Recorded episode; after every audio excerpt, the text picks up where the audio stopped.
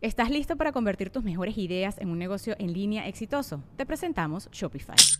Tal vez no lo sabías, pero nuestro podcast More Than Mamis es un negocio y lo empezamos por supuesto para desahogarnos y hablar sobre la maternidad, no para convertirnos en expertas de ventas y del e-commerce. Así que sí, necesitábamos ayuda para vender nuestro merch y poner en marcha nuestra tienda. ¿Y cómo suena con Shopify? Llegó otra venta. Shopify es la plataforma de comercio que está revolucionando millones de negocios en todo el mundo. Ya seas un emprendedor desde tu casa o desde donde sea, Shopify es la única herramienta que necesitas para iniciar, administrar y hacer crecer tu negocio sin dificultades. Con Shopify puedo gestionar pedidos, envíos y pagos desde cualquier lugar, brindándote toda la información y estadísticas de tus ventas al detalle. Regístrate para un periodo de prueba con tan solo un dólar al mes en shopify.com barra sonoro, todo en minúsculas. Ve a shopify.com barra sonoro para llevar tu negocio al siguiente nivel. Shopify.com barra sonoro.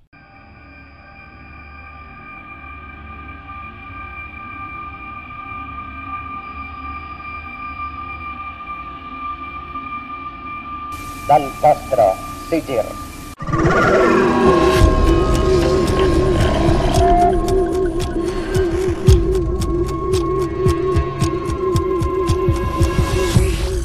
Muy buenas noches a todos.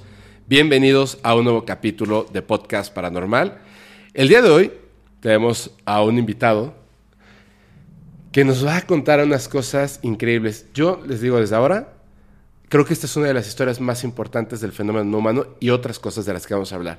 Con nosotros, mi buen amigo Marcelo Larín. ¿Cómo estás? Bien, aquí encantado de estar con todo el Team Larín del, de Paranormal, Paranormal Podcast. La comunidad paranormal. De, de regreso y...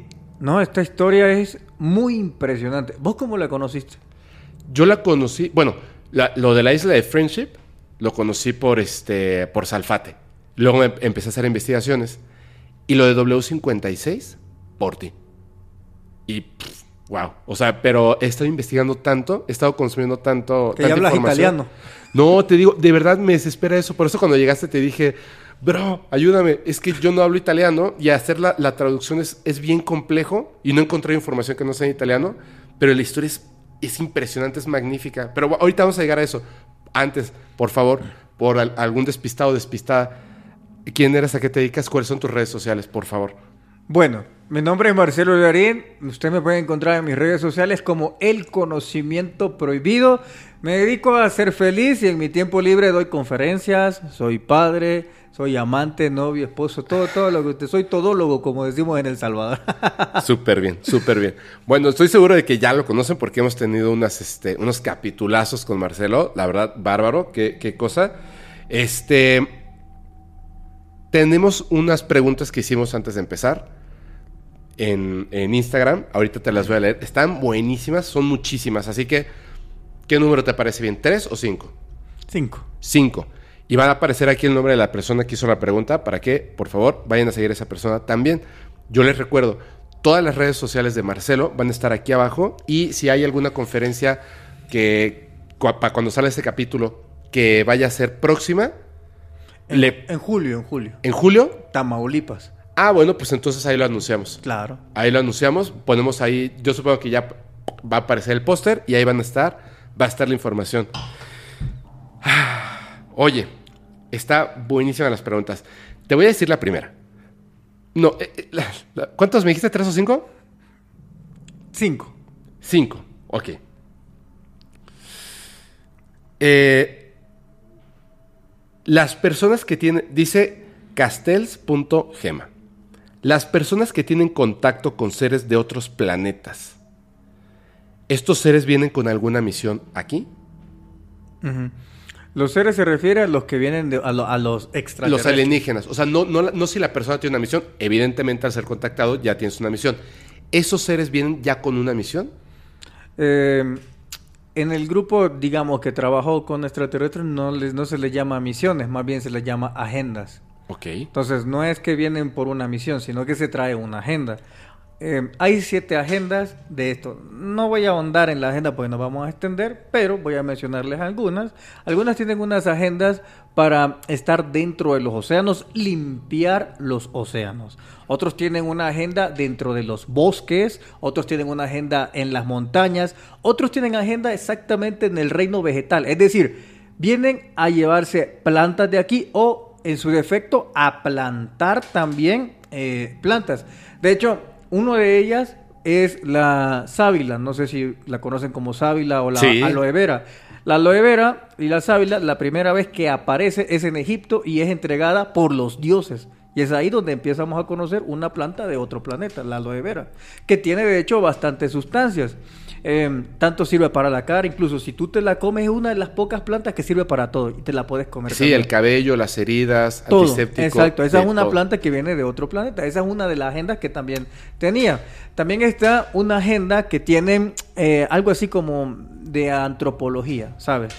Que se deriva en dos tipos de antropología. La primera antropología que uno vienen es de ver cómo es la conducta del ser humano y cómo se comporta ante ciertos hechos, como esa era la agenda que traía los sumitas. Está otro tipo de antropología, pero esa es como una antropología metafísica en donde vienen a averiguar cuáles son los problemas emocionales o cuáles son las cosas que nos afectan y que desencadenan en conductas, en depresiones, etcétera, etcétera. O sea, cómo actuamos y reaccionamos ante este tipo de enfermedades. Esa es otra y está ahí otra que es en el caso de la inteligencia artificial, la utilización de esa que se deriva en dos. Y bueno, me callo aquí para que sigamos. Es que como que estás respondiendo todas las preguntas que tengo aquí en el teléfono. Lo estoy viendo, No manches. las estoy viendo.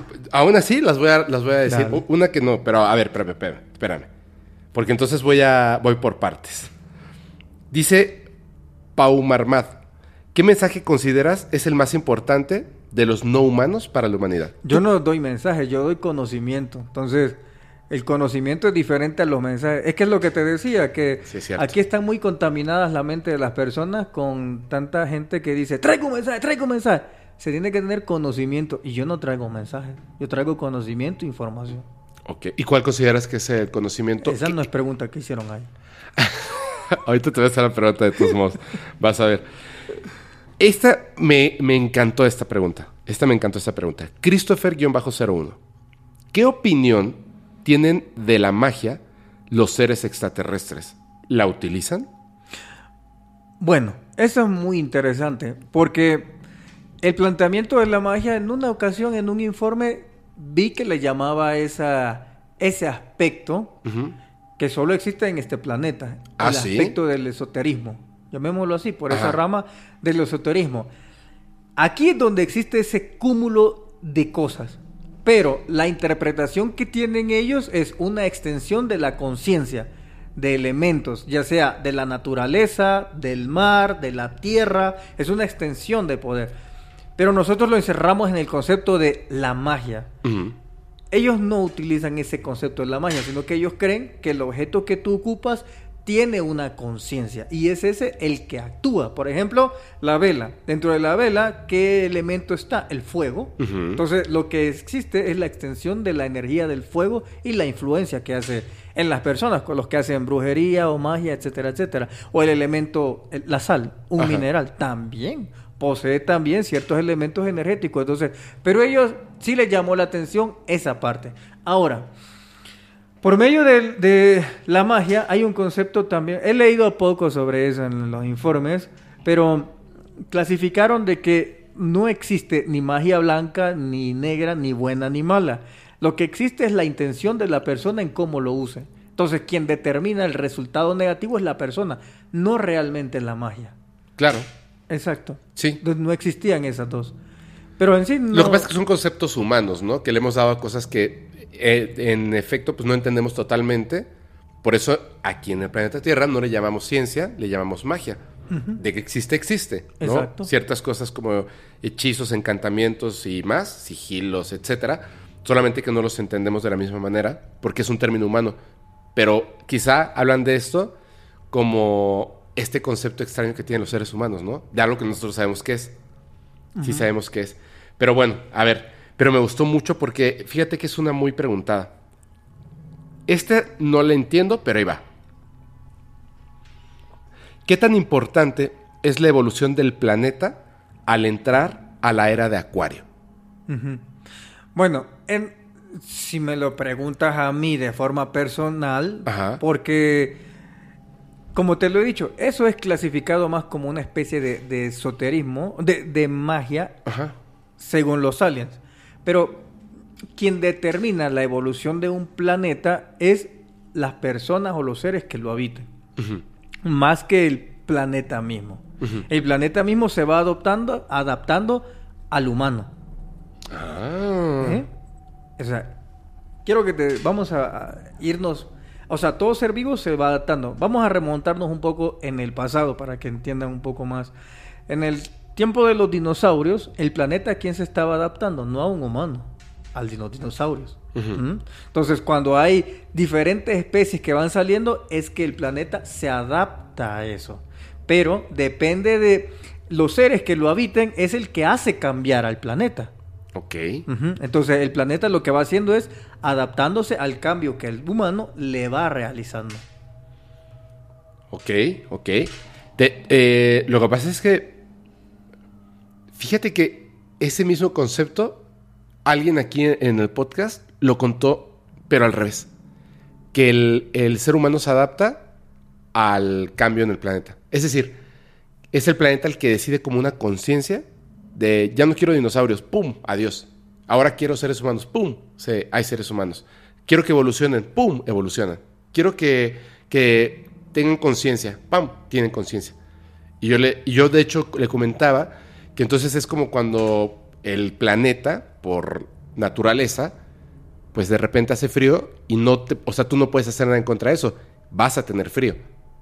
Lo que pasa es que, como te vuelvo a decir, sucede que el planeta está en función y servicio del humano. El Ajá. humano no está en servicio del planeta. Ajá. Entonces, por eso es que el humano hace cambios y el planeta es el que se adapta.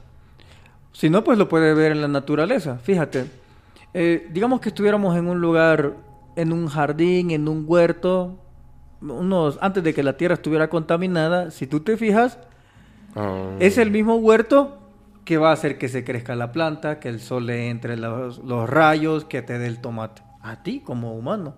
No soy yo el que va a entrar en función de servirle al planeta. Ahí está la evolución. Tienes toda la razón. Ok. Bueno, este no sé si lo puedas contestar aquí. No, no lo sé. Dice Siles Parza.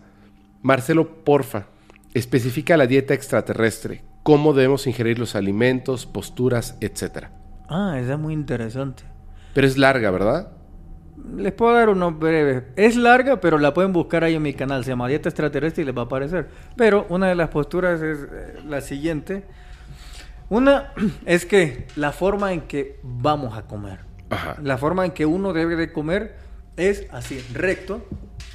Y comes despacio. Pero la postura es trascendental. Comes, masticas y te vas a dar cuenta que en el tiempo que masticas te va a dar chance de agarrar el otro y no llenarte la boca. Pero la postura es importantísima. ¿Por qué? Quiero que te des cuenta cómo comen las personas. Las personas comen así. Y el plato incluso se lo acerca. Ajá. E- Eso no se puede comer así. Tienes que estar en línea recta, casi como tus chakras alineados. Recto y despacio comiendo. La comida, o sea, acercártela a la boca, no tú acercarte a la comida. Eso, uno. Dos, em, no se necesita ser vegetariano. Ustedes van a decir, sí, pero es que hay gente que dice, pero son ellos. ¿Mm? Para ser las personas que son vegetarianas, por ejemplo, está bien que sean así. Si ellos son felices, está bien. En su mayoría casi siempre tienen con problemas emocionales e inseguridades, en su mayoría. Y no quiere decir que por eso van a ser contactados o que Dios los escuche más. Ni el carnívoro tampoco, sino pues miren Jesús. Jesús era carnívoro y hacía muchos milagros. Entonces puedo darle más ejemplos de gente que era carnívora y hacía milagros, así como gente vegetariana que hacía milagros también y le iba bien en la vida. Porque el punto no está en la especie que estás comiendo, sino que el punto está en la energía que vos vas a ingerir. A ver, les voy a explicar este, este concepto rápido. Ustedes han sentido a veces que comen y de repente dicen, me siento lleno pero tengo un huequito. Y buscamos llenarlo. Y al parecer el hueco sigue ahí. Es que ese hueco no se va a llenar con comida, sino con energía. Tenemos que recordar que lo que nosotros comemos es energía. No es en sí proteínas y todo lo que tú quieras, sino que una buena parte es energía. Entonces, hay personas que después de ciertas comidas eh, se sienten estresadas, angustiadas. Por ejemplo, en mi caso personal no como el cerdo porque el cerdo te produce conflictos con personas, falta de carácter, a veces gritas de más y tú no te das cuenta y produce ciertos problemas emocionales, el cerdo. Yo me abstengo de ese y hay otros que te alimentos que te cambian tu conducta, fíjate. Pero hay un punto que es agregado por otra persona externa. Y aquí quiero que se den cuenta. Suponte que yo soy el cocinero. Ajá. Ok, tú eres el cliente, la persona. Yo vengo con problemas, me he discutido con mi mujer, el estrés, vengo molesto. Agarro un tomate ta, ta, ta, ta, ta, con todo el odio del mundo, lo que me han dicho. Lo tiro a la sartén, te lo doy. Realmente ahí va toda la energía del estrés, la depresión, la angustia, y tú te estás comiendo ese tipo de energía. Sí, El tomate es simplemente el revestimiento de la energía. sí. Entonces, al comerte todo eso, tú te tragas el estrés de la persona o su dolor de cabeza, su angustia, la repentina ansiedad que te está dando y, y no sabes por qué. Es porque alguien que te cocinó y tocó el alimento te pasó esa energía. Sí, claro. Entonces, el punto no está en lo que comes. Ahora, ¿qué es lo que se hace? Es algo bastante sencillo. Son dos pasos que se deben de hacer. Y aquí no significa que usted sea religioso o no. La primera que usted debe hacer es que cuando tenga su plato de comida, usted tiene que pensar lo más bonito. Sea lo que sea. Y cuando digo más bonito, hablo sin prejuicios también. Puede ser desde la sonrisa de tu hijo o con que hiciste el amor con tu pareja o algo bonito. Antes de comerla, bonito, pensás, estás un momento y las manos sobre esto, porque las, las manos es a través donde uno eh, exterioriza la energía, pero también la interioriza. Sí, hay un intercambio ahí. Hay un intercambio. Entonces, tú piensas en eso, pones las manos y listo, empiezas a pensar las cosas bonitas. Ahora, le quitaste la energía mala que venía del chef o de quien sea, que, incluso de tu mamá, de tu abuela, de todo. Cuando ya hiciste ese proceso, listo, viene el segundo. Das un comes y el agradecimiento por el alimento. El agradecimiento del alimento por todo el proceso que hizo para llegar ahí. Por todo. Por ejemplo, si yo como unos tacos, yo le pongo la mano y luego lo muerdo y le doy gracias al granjero que le dio a- para la cebolla, todo. En mi mente la voy visualizando y digo, gracias porque te levantaste temprano, gracias al que mató al animal, gracias al animal. Agradezco todo ese proceso y listo. Se van a dar cuenta que van a comer menos, los va a llenar y ese hueco ya no va a existir. Y van a comer menos. ¿Por qué? Porque también el cuerpo energético necesita alimentarse, no solamente el cuerpo físico. Entonces, y eh, básicamente la, la dieta viene en ese punto en donde si usted energiza se da cuenta que no necesita comer tanto. Va a comer poco porque ahora va completa con energía. Ahí se... Sí, yo, de hecho, este. Creo que, creo que ya lo habíamos contado cuando yo te conocí. Y vi que tenías las manos sobre el alimento y que comentamos lo de la carne. Después de eso, como que un montón de cosas conectaron, porque así es siempre, ¿no? Te lo. Te cuentan un concepto y en tu vida empiezan a aparecer esas cosas que dices, claro, o sea, como empiezas a hacer tu investigación sin darte cuenta por el simple hecho de vivir. Y me llegó este estudio que estaban haciendo acerca de las plantas, que cuando las, pues obviamente las cortan, etcétera, la lechuga, el jitomate y todo, la planta también sufre. Sufre. Exacto. La planta también sufre. Y la justificación de, de- Es aquí el punto, fíjense, que escucho a los vegetarianos, a los veganos, que igual los amo, todo mi corazón, como a los carnívoros también, pero entra en el conflicto en, es que matan al animal y ahí libera toxinas y el sufrimiento, etcétera, etcétera. Sí, pero también lo hace el vegetal. Igual. Por eso es que es importante la reconciliación del alimento cuando tú pones la mano. Es muy importante eso. Y, fíjate que vi, vi una frase, y yo lo digo de verdad también, o sea, con mucho cariño. Tengo, o sea, conozco muchas personas que, una persona que estimo muchísimo, Mariana, ella es vegana, Mariana Maus, invitada, la estimo muchísimo. Eh, el concepto como tal es que es, eh, es complicado porque leí algo que dije, uy, qué fuerte, y es cierto. Los seres humanos a veces, en conceptos, tenemos tantas ganas de tener razón que odiamos todo lo que no nos dé la razón. Y es cierto. Entonces, él, al mismo tiempo veía, decía, una persona que le decía a un grupo de, de vegetarianos, ¿por qué si quieren ustedes cambiar el mundo? En lugar de, o sea, si quieren consumir o no carne, eso está bien, porque es el sufrimiento exagerado, no simplemente los, los desviven a los animales, sino cómo los hacen vivir. Tienen razón. ¿Por qué no hacen algo de fondo que cambie esto? Porque la humanidad tiene que seguir alimentándose de carne, entre otras cosas. ¿Por qué no hacen algo, algo de fondo en lugar de simplemente querer cerrar esta industria y acabar con el mismo ser humano? Y el ataque era fuertísimo en contra de esta persona, pero fuertísimo. Y entonces, como que el, el otro concepto de repente hizo clic. Sí, es que todos queremos odiarnos a todos por no pensar igual, ¿no? Si no piensas exactamente igual que yo, te odio, ¿no? Así de calma. Y entonces me di cuenta de una cosa bien chistosa, que proviene desde la energía de lo que comemos. O sea, como que una cosa lleva a la otra y se hace, se hace como ese caminito súper, este, como una bola de nieve, ¿no? Que va cayendo. Y entonces odias y preparas alimentos y está toda la energía del odio y de, la depresión y un montón de cosas que la gente come y entonces odia a los demás y wow, pausa, hagamos pausa, como dijo Mafalda, ¿le podemos poner pausa al mundo? Tranquilos. Cuando te vi haciendo esto, me di cuenta de que en efecto, o sea, en donde yo vivo se come mucho cerdo, que comiendo carne de cerdo me hacía daño, pero no daño físicamente, sino en la energía mentalmente me causaba mucho daño. Me he dado cuenta de que los refrescos, bueno, lo único que, que eh, Coca-Cola y, y Pepsi, que he necesitado azúcar y de repente los tomos que no me gusta el azúcar, me afectan un montón. O sea, son, son muchas cosas, pero sobre todo alimentos preparados. Entonces, empecé a hacer lo que yo te vi hacer a ti. En serio.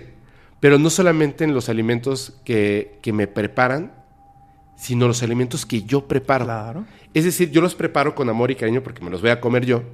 Pero aún así, como que digo, ok, no solamente eh, voy a pedir como, como perdón o gracias, más bien así, gracias, alimento que te voy a comer, etcétera, etcétera. Algún día yo alimentaré gusanos que alimentarán Árboles. árboles ¿no? Sino como puedo energizar incluso este vaso de agua, o sea, esta copa de agua, para que el momento de tomarlo me haga mucho bien. O sea, mi propia energía o la energía del ambiente, del cosmos, energizar algo para que me ayude hacia adelante. Y yo dije, pues no lo sé, pero yo lo intento.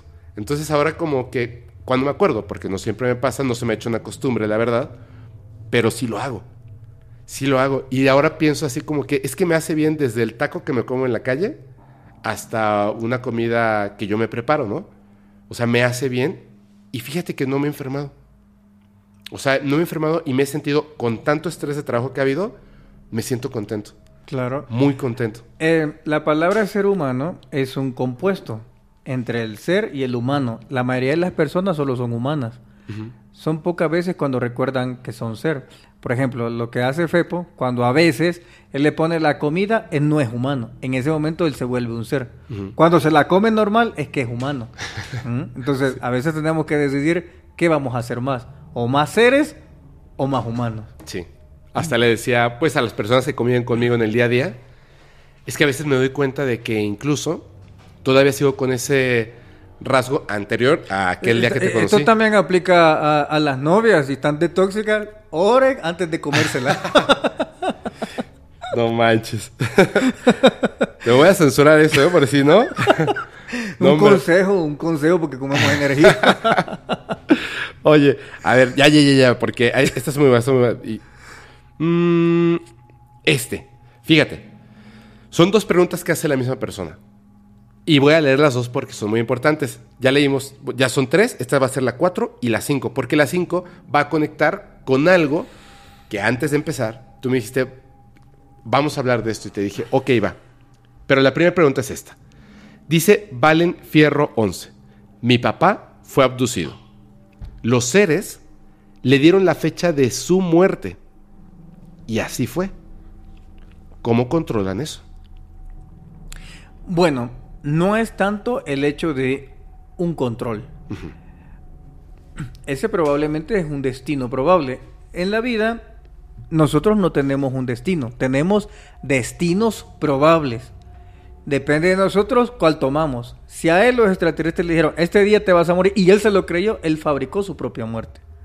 Entonces, no es el hecho que lo controlen. Es más, vamos a hacer un- una breve retroalimentación. Fíjate en México. En el 85 creo que hubo un terremoto, ¿verdad? Sí, Bastante sí. grande. Sí. Y luego toda la gente iba a conmemorar un segundo terremoto y el estado mental de todos provocó realmente un terremoto. Entonces usted dice, hubo un terremoto. No decimos, provocamos el terremoto. Sí. Esa es la situación que le pudo haber pasado a él perfectamente. Él se provocó eso. De hecho, te voy a contar algo antes de esta segunda. Nosotros, yo estaba grabando un, un capítulo con Ryan Hoffman, con Rayito, ese día y empezó a temblar mientras estábamos grabando y además decidimos no grabar en la parte, en el segundo piso, sino en el último piso del edificio. Temblando. Está temblando. Está temblando, está temblando. Espérese un segundito. A ver, espere. Sí. Sí está temblando. Fuerte. Sí, está temblando fuerte. Sí. ¿Vamos a bajar? No sé qué tan fuerte lo siente. Sí está duro. Sí, vamos.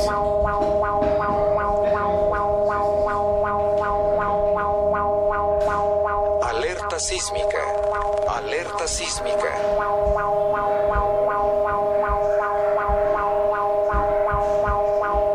Alerta sísmica. Alerta sísmica.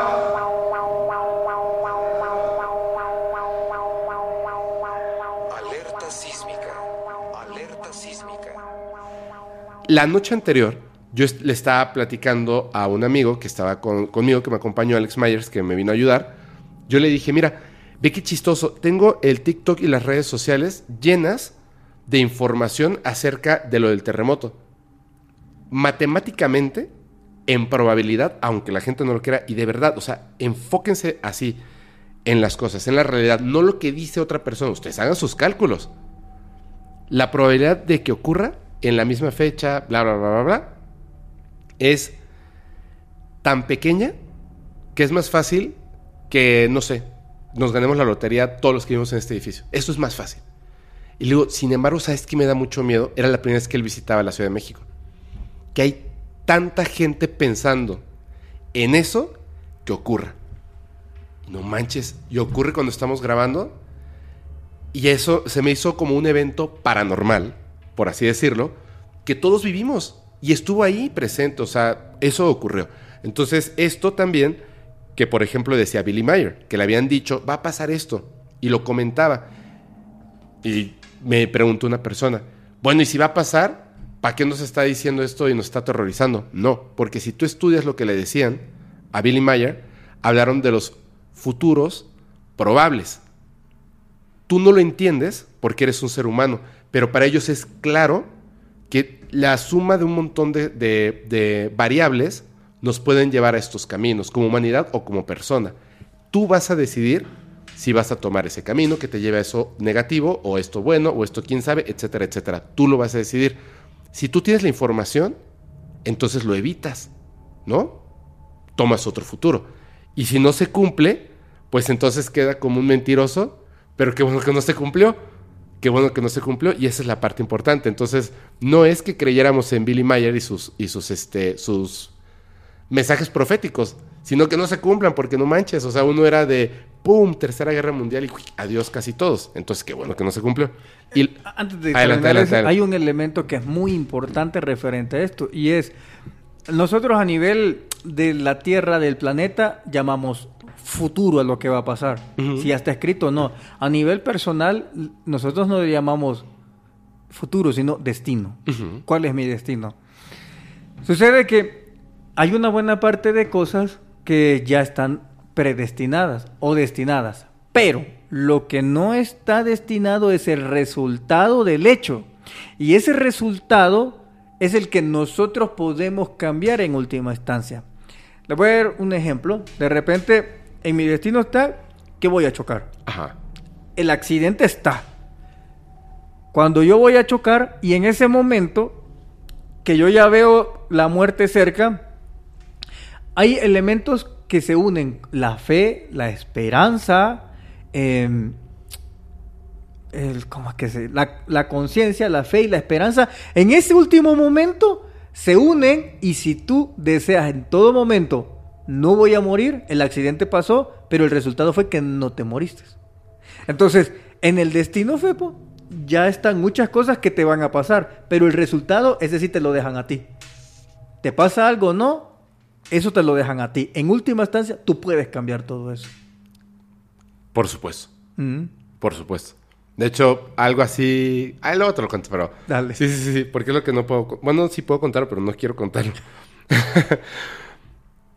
La segunda pregunta, igual, de Valenfierro. ¿Debemos preocuparnos por los avances que está teniendo la inteligencia artificial? Yo creo que esto, esta pregunta, la voy a, la voy a conectar, pero con la historia de W56, porque es Te- que este te necesitaríamos dije, te un- solo podcast. Por eso la leí al final. Eh, eh, necesitaríamos una historia podcast, pero le voy a decir qué es lo que sucede. La- los grises, Que hemos escuchado que son androids, fueron víctimas de la inteligencia artificial. ¿Mm? Entonces, pero ahí se lo voy a dejar porque lo vamos a continuar dentro del grupo de lo que vamos a hablar de los W56, Ajá. porque ahí vamos a encontrar muchas respuestas. Ahí está, perfecto. O, ahora, ya, como ya vamos a entrar entonces ahora sí en materia, ¿qué te parece si, si de principio, porque por lo menos aquí en, en Latinoamérica, estamos mucho más conectados a la historia que tiene que ver, por ejemplo, con eh, la isla de Friendship en Chile. No solamente eso, fíjate que, que no muchas personas conocen el tema de los humitas, que de repente se parecen en algunos aspectos. Cuando la gente se pregunta desde fuera, que no tiene acceso a esta información, el conocimiento prohibido y otras cosas, piensan que el fenómeno no humano de los extraterrestres son estas navecitas que de repente logramos ver o que nos muestran en videos, en programas, etcétera, que de repente aparecen y están ahí. Y lo más así loco es como de el caso del doctor Jonathan Reed, supongo el que lo haya escuchado, o de alguno que otro, Billy Maya, que tiene fotografías súper increíbles, pero también de extraterrestres, ¿no? Asket, este ser como, bueno, que era como gris negro que, que le rompió la cabeza al doctor Jonathan Reed, etc. Y ya. Pero cuando te pones a investigar, ves que estos seres están ahí y han hecho unas cosas increíbles y hay una información, considero muy valiosa, pero no nos ha llegado más que en nuestra región. Por eso es que el caso Humita, por lo menos en esta, en esta zona, para la gente que no está tan conectada al conocimiento, no es ni famoso ni lo entendemos. Menos el caso W56. ¿Te parece bien si empiezas por lo de la isla de Friendship? Nada más para hacerles memoria de lo que es y ya nos vamos directamente a lo de W56. Es que la isla de Friendship es parte de un plan cósmico que tiene que ver con los sumitas y W56. O sea, esta es parte de este Ah, caray. de eso. A ver, a ver, a ver. O sea, son, son dos cosas distintas que se unen ahí. No son distintas, son lo mismo. Es decir, eh, empieza el proyecto aquí. Es que me voy a tener que, que adelantar. Sucede de que sale W56, los primeros, años 56, aparecen los humitas. En esa misma década empieza a aparecer Isla Friendship. ¿Y qué más aparece en ese momento? Asket y Billy Mayer. Los cuatro son parte de ese plan cósmico trabajando de diferentes eh, países. Entonces los cuatro son como casi que un mismo proyecto, pero de diferente organización, que yo te hablaba de las organizaciones. Ajá. Entonces sí están entrelazadas todas. O sea, es, son visitantes de otros planetas que tienen una agenda Exacto. y que llegan, acuden al planeta Tierra en diferentes puntos para ciertas cosas por separado, pero que al final como que tienen un- una misma Agenda. agenda. Exacto. Y entonces algunos hacen contacto con una sola persona, otros hacen contactos masivos y otros incluso empiezan a desarrollar ciertas cosas en el planeta, ¿cierto? Entonces empezamos con Italia. Italia. Ok, así. Pero por favor, con lujo de detalles, ojo con esto, Marcelo, y yo te lo pido como favor personal. Tú ya tienes toda esa información y te, te vas así, ¡pum!, de golpe. Pero de verdad, o sea, cuéntamelo, yo no sé nada. Va. No sé nada. O sea, no sé por qué se llama W56 o W56. Ok, bueno. Todo empieza igual. Yo no sabía de este caso. Como por la barrera del idioma, hay cosas que no pasan a este, a este lado. Ok. Entonces, italiano no pasaba, pues. De hecho, como lo dijiste, por mí lo conociste. Y muchas Sí. personas conocieron por mí ese caso. Pues sucede que comienza en el 2016, por ahí así, que llega mi mentor, que se llama Falcon, se hace llamar. Y bueno, ya les conté eso en el, en el episodio anterior. Y me habla de un, mi primera, mi primer trabajo. Ellos le llaman colaboración. Y me dicen que tengo que buscar a alguien que se llama Gaspare de Lama. Ok, Italia. Dos cosas. Gaspare de Lama, Italia. Listo. Entonces, cuando haces este tipo de trabajo, todo, absolutamente todo, es como muy mágico, te decía. Todo se te va presentando, se te facilita. Tú solo tienes que agarrar las herramientas, es todo. Y yo me cuestioné, ¿cómo voy a buscar a Gaspare de Lama si yo no soy italiano, no conozco Italia? ¿Cómo voy a hacer? O eso es lo primero. Pues resulta que en eso veo quién es Gaspare de Lama y me doy cuenta que era un señor que ya estaba muy mayor. Y como toda la información estaba en italiano, yo dije, rayos, es que es muy difícil entender un poco. Yo no, no sabía realmente, pero sí logré entender que era contactado. Ajá. Era un grupo. Ok. En eso me pongo a ver el Instagram y veo que hay un mensaje. Cuando hay un mensaje, hay una chica que me dice, saludos desde Italia. Y me sorprendo, porque digo, rayos. Y le hablo, y le digo, oye, ¿nos podemos ver? Y me dice, ¿qué? ¿Nos podemos ver? Sí, me dice, ok, le digo, pero antes necesito que me ayudes a encontrar a esta persona. Se llama Gaspar el Lama. Y ella hace todo, el señor no quería, hasta que, bueno, yo ya estaba, no frustrado, pero decía, ¿qué más puedo hacer? ¿Me presento de un solo? ¿No? ¿Qué hago? En eso es que me dice, estoy sentado y se me viene un flash porque eh, a Falcon me menciona a Sigir. Y le digo, oye, pregúntale, dile que me manda Sigir. Sigir era como su amigo, el extraterrestre.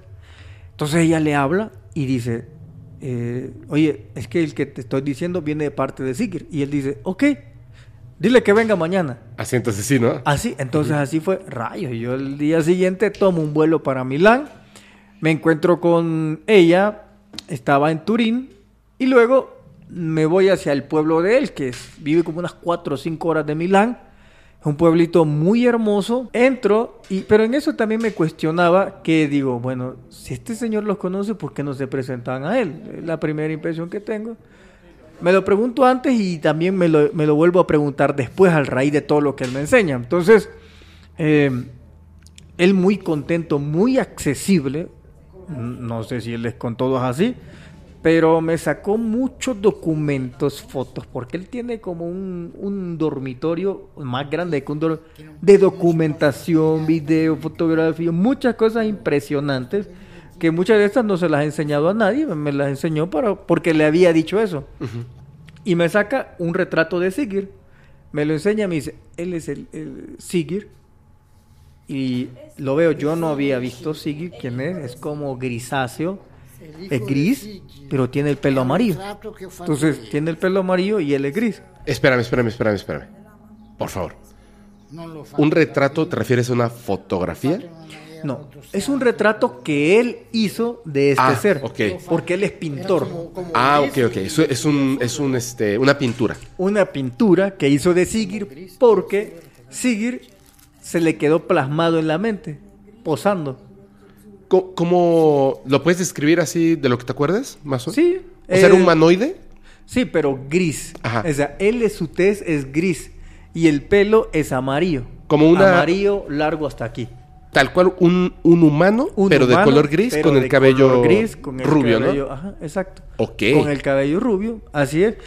Cari amici, cari certi di noi, poiché nessuno tra noi vacillerà. voi siate uniti, uniti, uniti e sopportate le vostre debolezze reciproche, lottando e migliorando come uomini e come nostri cari amici. Il nostro mondo per voi cari non è facile a capirsi. Questo è naturale, ma con l'affetto e la fiducia potrete ugualmente stare vicino ai nostri cuori aperti a voi e comprenderci di più. Un abbraccio fatto di caldo affetto e di pura amicizia dal vostro También me enseña unas fotos de gigantes que él tenía. Una que es así, creo que la, te la voy a mandar para que la pongas, que es muy conocida. De otros. En una isla, ¿no? Sí, de naves, de muchísimas cosas. Y bueno, eh, hasta ese momento, claro, la persona que me está haciendo de traductor, le pregunto ciertas cosas que si él toma esas fotos. Y bueno, él comienza a contarme de que W56 no es que lo va a encontrar escrito así con W, pero realmente es con W separado, o sea, V, V. Y quiere decir viva 56, o sea, viva el año 1956 porque fue el año en donde entraron en el encuentro con estos extraterrestres. Eso te lo empieza a contar él, que vivió esa, esa experiencia. Eh, sí, es que son un grupo. Ok. Son un grupo de personas que inicialmente son cuatro o cinco. Él me menciona los nombres de esos, pero luego me entero que fueron 150 personas que trabajaron con extraterrestres entre políticos, pintores, científicos. De hecho, uno de ellos, de los últimos sobrevivientes, te contaba que había una experiencia muy, muy bonita de cómo pensaban ellos, cómo habían compartimentado todo ese hecho. Al científico lo dejan que ingrese a la nave, el científico le explican cómo funciona la nave, todo, pero él no tenía prueba de nada. En cambio, Gaspar el Lama es una persona, es un pintor, pero una persona muy espiritual. Mas, sin embargo, los aliens a él sí lo dejaban que tomara fotografía de los seres, fotografías de las naves. Él era el único que los podía fotografiar. Eh, oh, espérame. Eso- Nada más, por favor. Podemos regresar un momentito al momento en el que hacen el contacto. O sea, ¿qué pasó ahí? Ok, ellos están en una isla. ¿Quiénes? O sea, estas cuatro Eh, o cinco personas. Sí, sí, sí. Estas cuatro o cinco personas están en una isla y de esa isla ven salir al gigante. Y entonces dice que le empiezan a, él les empieza a tirar como una, una emoción de cariño y de amor. Entonces ellos se sienten así como muy amorosos. De hecho, el caso se llama Amasitcha, que quiere decir amistad, Amistad. que quiere decir friendship. Ajá, como la de la isla de Friendship. Exacto, entonces ahí ves entrelazado ese punto. Pues la cuestión es que aparece el gigante y Caminando bueno, así. caminando les aparece, sale de unos arbustos y aparece el gigante, pero ellos no se asustan porque como que el gigante tira una especie de energía de amor y los envuelve. Ajá. Entonces les explica de que si quieren trabajar con ellos. Ellos dicen que no, no se negaron, no se podían ni negar porque se sentían tan bien con ellos. Ajá. Me dice, era una especie como de enamoramiento, de amor puro, no te puedo decir. Pero resulta que le dan ciertas misiones, fíjate, ciertas misiones, eh, como colaboraciones. Le dice, ok, tú vas a ser el conductor de un carro. Tú me vas a conseguir naranjas, tú me vas a conseguir y empieza a decir cada uno qué función va a hacer. ¿Y literal habiendo que te que conseguir naranjas? Sí, fíjate, fíjate cómo se alimentan ellos. Ajá. A ver. Resulta que eh, consiguen un camión, otro consigue naranjas Sí, es y resulta, ajá, consigue naranjas, meten todo el camión lleno de naranjas y decía que cuando ingresaban a esa especie de isla se parqueaban y de repente el, el que estaba manejando tenía que bajarse y siempre ver hacia adelante, no podía ver hacia atrás. Y que sucedían dos hechos. O las naranjas desaparecían, o las naranjas como que se, como que algo las absorbía por completo. Entonces como que quedaban sin que nadie las abriera, pero como chupadas por dentro. Siempre fue ese fenómeno. Como la cáscara ya vacía, ¿no? Sí, Ahí. sí, pero sin abrir. Ajá, sin abrir. Exacto. Entonces cuentan de que ellos se alimentaban de la energía del alimento, más no del alimento. Ajá. Es como que te hablaba. Lo que platicamos. Exacto, que el alimento es simplemente el vehículo de transmisión de energético o emocional. Entonces ellos, cuando ponían naranjas, ellos absorbían la energía vital del alimento. En sí ellos eran fruteros, Y, les, y le decían que no volteara no voltearan. porque su misión solamente era llevarlo, o sea, no conocer los secretos Es- del cómo es- lo hacían. Exacto. Había otro que sí lo sabía, pero nunca había visto. Entonces, ellos compartimentaban absolutamente todo. Como que no querían que uno solo manejara toda la información. Claro. Entonces, compartimentaban absolutamente todas las informaciones. Digamos, yo sé una cosa, pero nunca la he visto. Pero el otro sí la vio, Pero no sabe qué es. pero no sabe qué. es. Entonces, así es como ellos trabajaban. Todas las operaciones. Y ellos empiezan a trabajar movidos por esa como, como amistad pura como que amistad sentían. pura que empezaron a sentir. Entonces, en ese camino, eh, ellos les enseñan a uno que termina siendo científico, no sé, se me olvidó el, el- el nombre ahora, pero se convierte en científico. Pero él desde, desde que se lo encontraron, es que ese hombre era de ciencia. Pero a él le dieron el regalo de saber cómo funcionaban las máquinas, todo, menos ninguna prueba. Claro. Y, y dentro de las explicaciones que dan del por qué es que a veces tú, toma- tú estás ahí, tomas una foto al azar, tú no viste la nave, pero sí, la, sí sale la foto en la nave.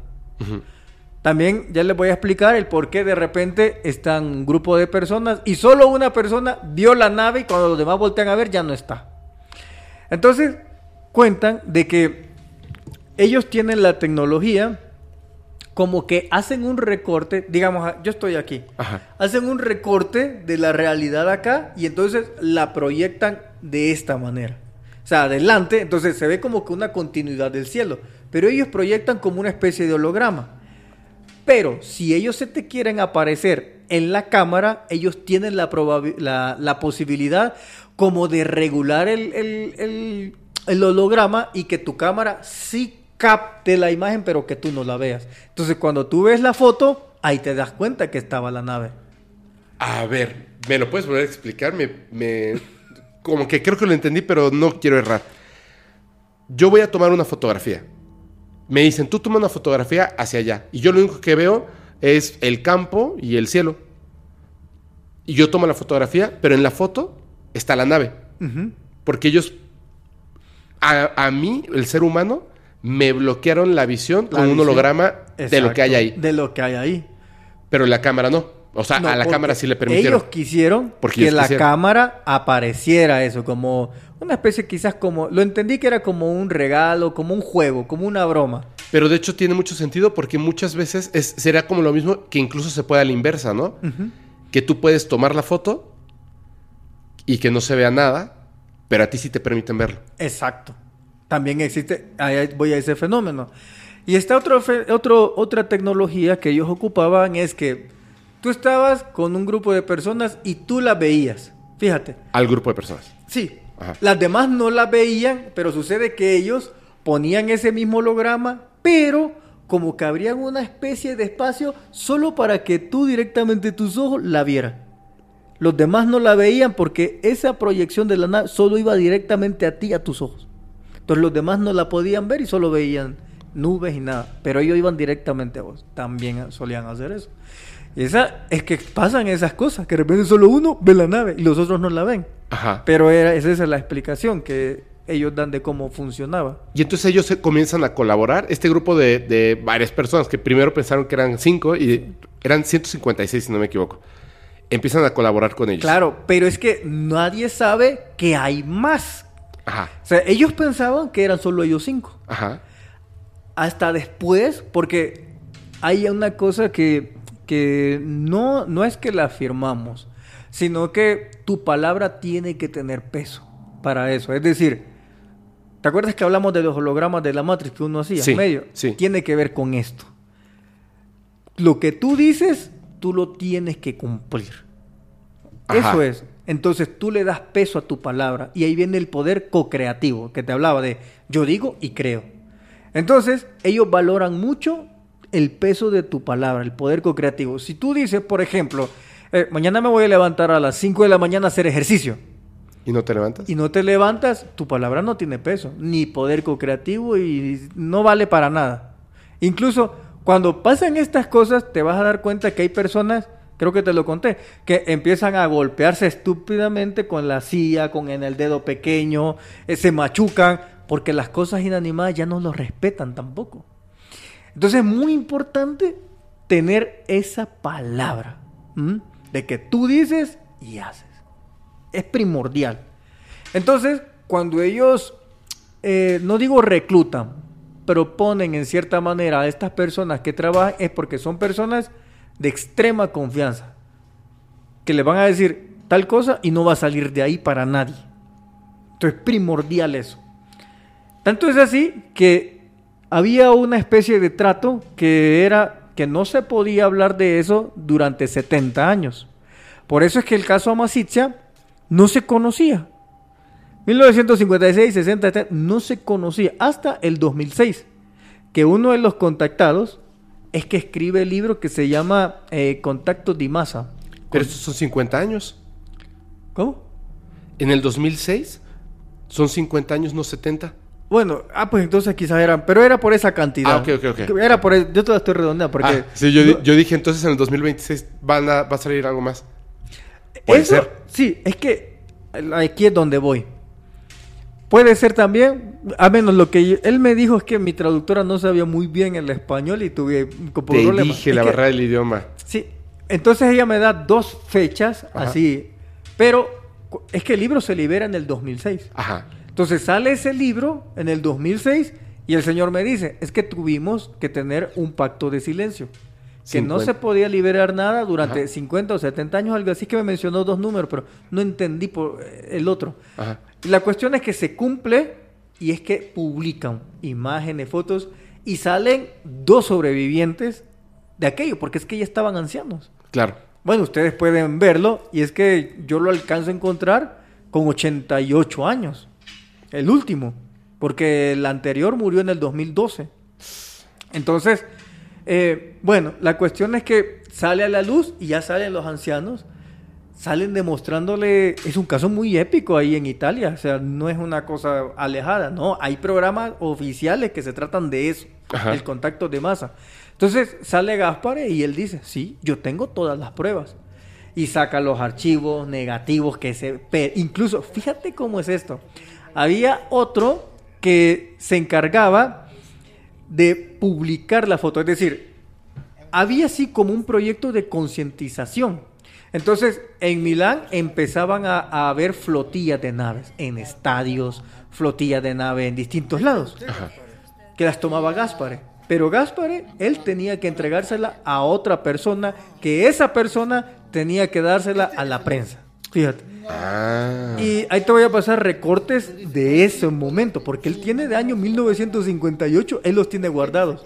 Todas las fotos y me dice, esta yo la tomé, esta yo la tomé, esta yo la tomé. Pero se la tenía que dar a otra persona. Sí, Porque si él, si él tomaba la foto y la entregaba, inmediatamente de dónde la sacaste, cómo fue, y el caso se iba a conocer. exacto. Entonces era compartimentado. Incluso el, el que entregaba al periodista se lo daba de forma anónima. Claro. Entonces el periodista tampoco supo quién se las mandaba. Y si alcanzaba a llegar a él, pues no fue la persona que tomó la fotografía. Exacto. Entonces era bien compartimentado toda esa. Incluso me compartió, creo que la tengo en casa, la voz de uno de estos W56 hablando en italiano. Entonces me compartió, ese sí lo tengo en casa. ¿Neta? Sí. Porque con él se comunicaban a través de una radio también. Como en la isla de Friendship. ¿Sí? A través de una radio. Ajá. Entonces, eh, él le decían, eh, conéctate. Y él buscaba la emisora, casi siempre, no me acuerdo qué número era, pero ahí ya le mandaban el mensaje. Digamos, le decía, bueno, tal día vamos a aparecer, toma fotos. Entonces él iba ese día y tomaba todas las fotos así. Entonces, él era el que se contactaban de esta manera. Otros vivían en la base con extraterrestres, otros viajaban en las naves con extraterrestres, pero a los que vivían y convivían no se les dio ninguna prueba. Fíjate, es muy curioso, pero se les da la experiencia. Y estos, curiosamente, en el futuro se convierten en científicos. Ok. Pero a Gaspar de Lama, que no era científico, era una persona bohemia, a él le dan las pruebas. Por eso es que están las fotografías de estos gigantes. Bueno, es- era un gigante, ¿verdad? Y también están las fotografías de un ser que tiene como unos lentes bien raros, ¿Sí? porque solo tenía un ojo. Había otro que era chiquititito, ¿no? Sí, hay dos. Que siempre estaba con el, con el gigante, pero era chiquititito. ¿De esa foto? Eh, Ahí tiene foto, pero es que no me... Él me pasó bastantes cosas que no, no las he visto todavía porque a veces me explota la cabeza y necesito ver de vez en cuando otra cosa. Descansar la mente, pero Pero eso sí lo puedes compartir para que lo veamos. O sea, algunas cosas de esas. sí, ¿Sí? Sí, te puedo pasar varias de esas. De hecho, hay una, una, una foto, esa sí la presenté en la conferencia, que es, me llama mucho la atención. Que está el gigante, está en el bosque, está con shorts, Ajá. le toman la foto, pero este gigante sabes que se podía hacer invisible. Y si alguien tomaba una foto, en la foto se veía el holograma del gigante, pero bien altote. O sea, súper alto. Se miraba la silueta del gigante traslúcido si alguien tomaba, tomaba una foto donde él estaba. Ajá. Entonces como que se podía hacer invisible también, pero duplicaba el tamaño. Te la voy a mandar esa. O sea, está la foto de, de la persona, digamos, que de- es gigante, y hay otra foto donde se ve como una silueta atrás que, que es es mucho el más mismo grande. gigante. Porque él podía hacerse como invisible, pero cuando se hace invisible, se hace más grande. Ah, cara. O sea, su tamaño real. Su tamaño real. Ok. O sea, todavía era más grande de lo que se veía. Ahí lo vas a ver que se le ve la silueta, porque hay otro de los contactados que está ahí. Ajá. O sea, a la par de él está otro de los contactados, pero tiene la cara tapada. Pero está otro de los contactados ahí de esa época. Y se ve la silueta que es bien gigante, bastante grande. O sea, ya llevan rato viviendo en la Tierra. Entiendo por la ropa. ¿O no? No, es que ahí es donde entra la función de los, de los que trabajan con extraterrestres. Ajá. De conseguirles cosas humanas. Ajá. Ropa, eh, calzado, incluso Alimento. al alimento, exacto. ¿Incluso qué? Incluso había, mm, hay testigos, bueno, y a mí porque me lo dijo de primera mano, que habían parte de esta organización W50 que eran tan humanos que eh, vivían en apartamentos junto con otras personas normales. Entonces, uno de los contactados que vi en, en italiano, él dice, no, si ellos aquí vivían a la vuelta y enseña dónde vivían, ahí estaba el apartamento donde vivían los extraterrestres. Entonces dice, cualquier incluso hasta hacían amistad. Fíjate, hacían amistad, pero nadie sospechaba que eran extraterrestres, solo los que colaboraban con ellos. Y por ejemplo, por eso este, el- eh, me llama mucho la atención el que se ponía los lentes, porque era un cíclope. O sea, un extraterrestre que solo tiene un ojo.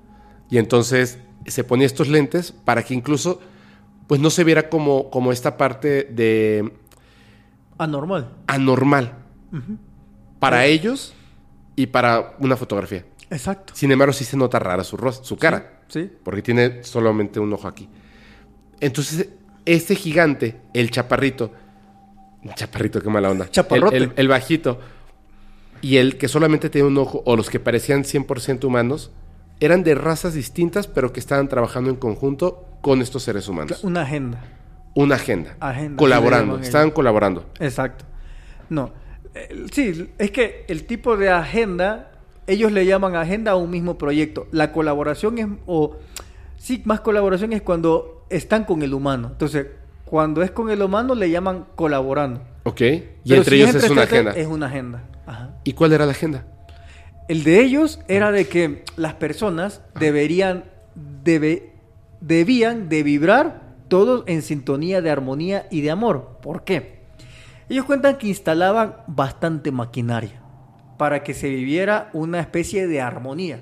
Porque el amor, ellos necesitaban eso en su planeta. Era como una energía vital que necesitaban. Ajá. Y aquí cuentan también que no es la única. Por ejemplo, hay una estructura, eso lo di como hace unos 5 años, 4 años. Hay una estructura en la constelación de Cygnus, creo que así se llama. Una estructura muy grande pero es publicada ya ¿La que está alrededor de una estrella? esa. Sí. Entonces ellos contaron de que eh, tienen de esas estructuras y que esas estructuras se alimentan de emociones, de cualquier tipo de ser que esté ahí alrededor. Entonces, las emociones son como una especie de combustible o de energía también. Entonces, estas estructuras y estos planetas funcionan a través de emociones, pero hay personas, hay planetas que funcionan con energía negativa. Ajá. He ahí el hecho de las guerras aquí en el planeta, cuando se dice que se alimentan de energía. Esa energía es proyectada a esos planetas porque se mueven con esa energía. Como lo, como lo de los arcontes, que yo tengo la, la idea totalmente, o que les dicen este parásitos alienígenas, Eso es diferente porque ellos van sobre ti. pero, so- pero te están como aterrorizando, te están este, deprimiendo para consumir esa energía, ¿no? Sí, pero la diferencia está que estos te vienen a alimentarse de ti, no proyectar esa energía afuera. Ah, claro, no están cosechando la energía, se, les- se la están comiendo. Exacto, Ok. exacto. y estos, los que hacen, generan guerras y todo, toman toda esa energía y se la llevan a otro punto del cosmos, Sí. ¿no? Sucede de que aquí viene la explicación de las pirámides. Entonces también contaban de que las pirámides son como los canalizadores de toda esa energía, positiva o negativa.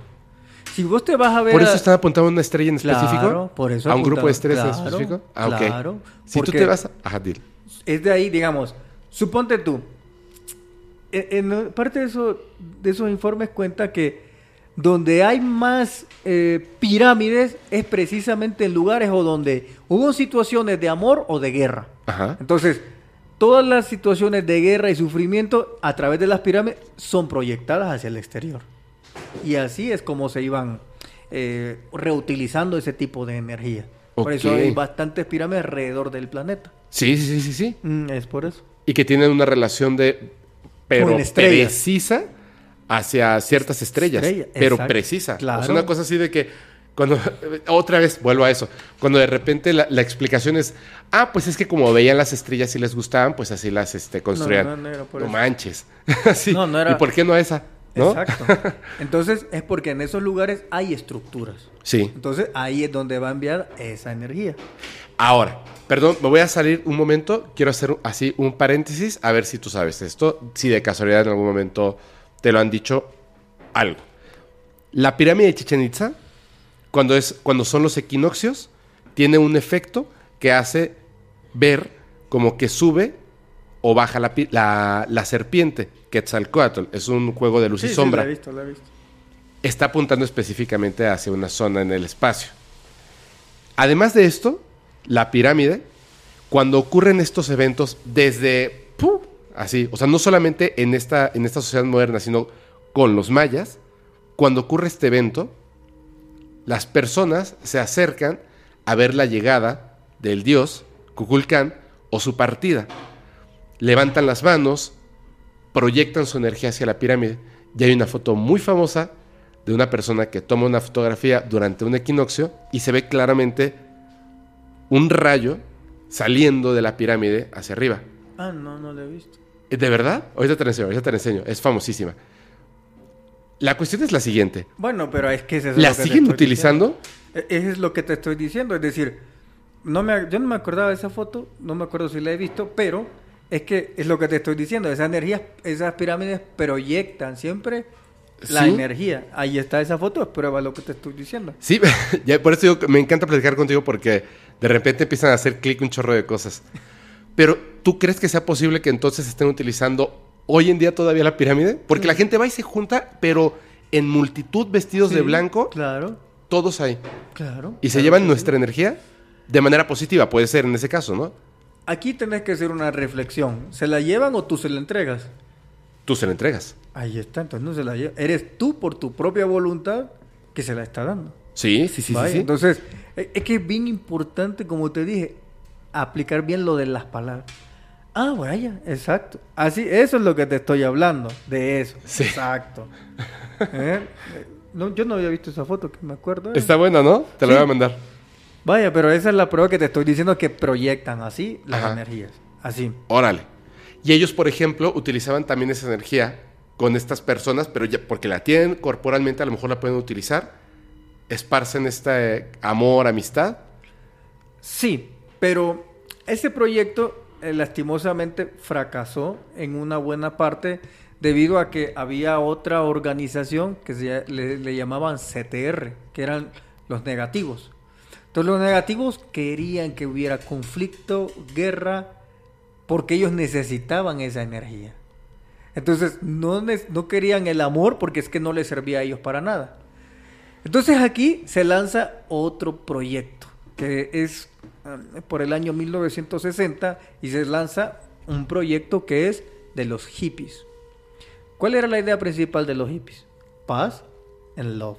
Ajá. Ahí está. Entonces Paz y amor. se tira el proyecto en donde dijeron, ok, si estos están eh, chingando, digamos, vamos a crear una nueva idea, movimiento de paz y de amor.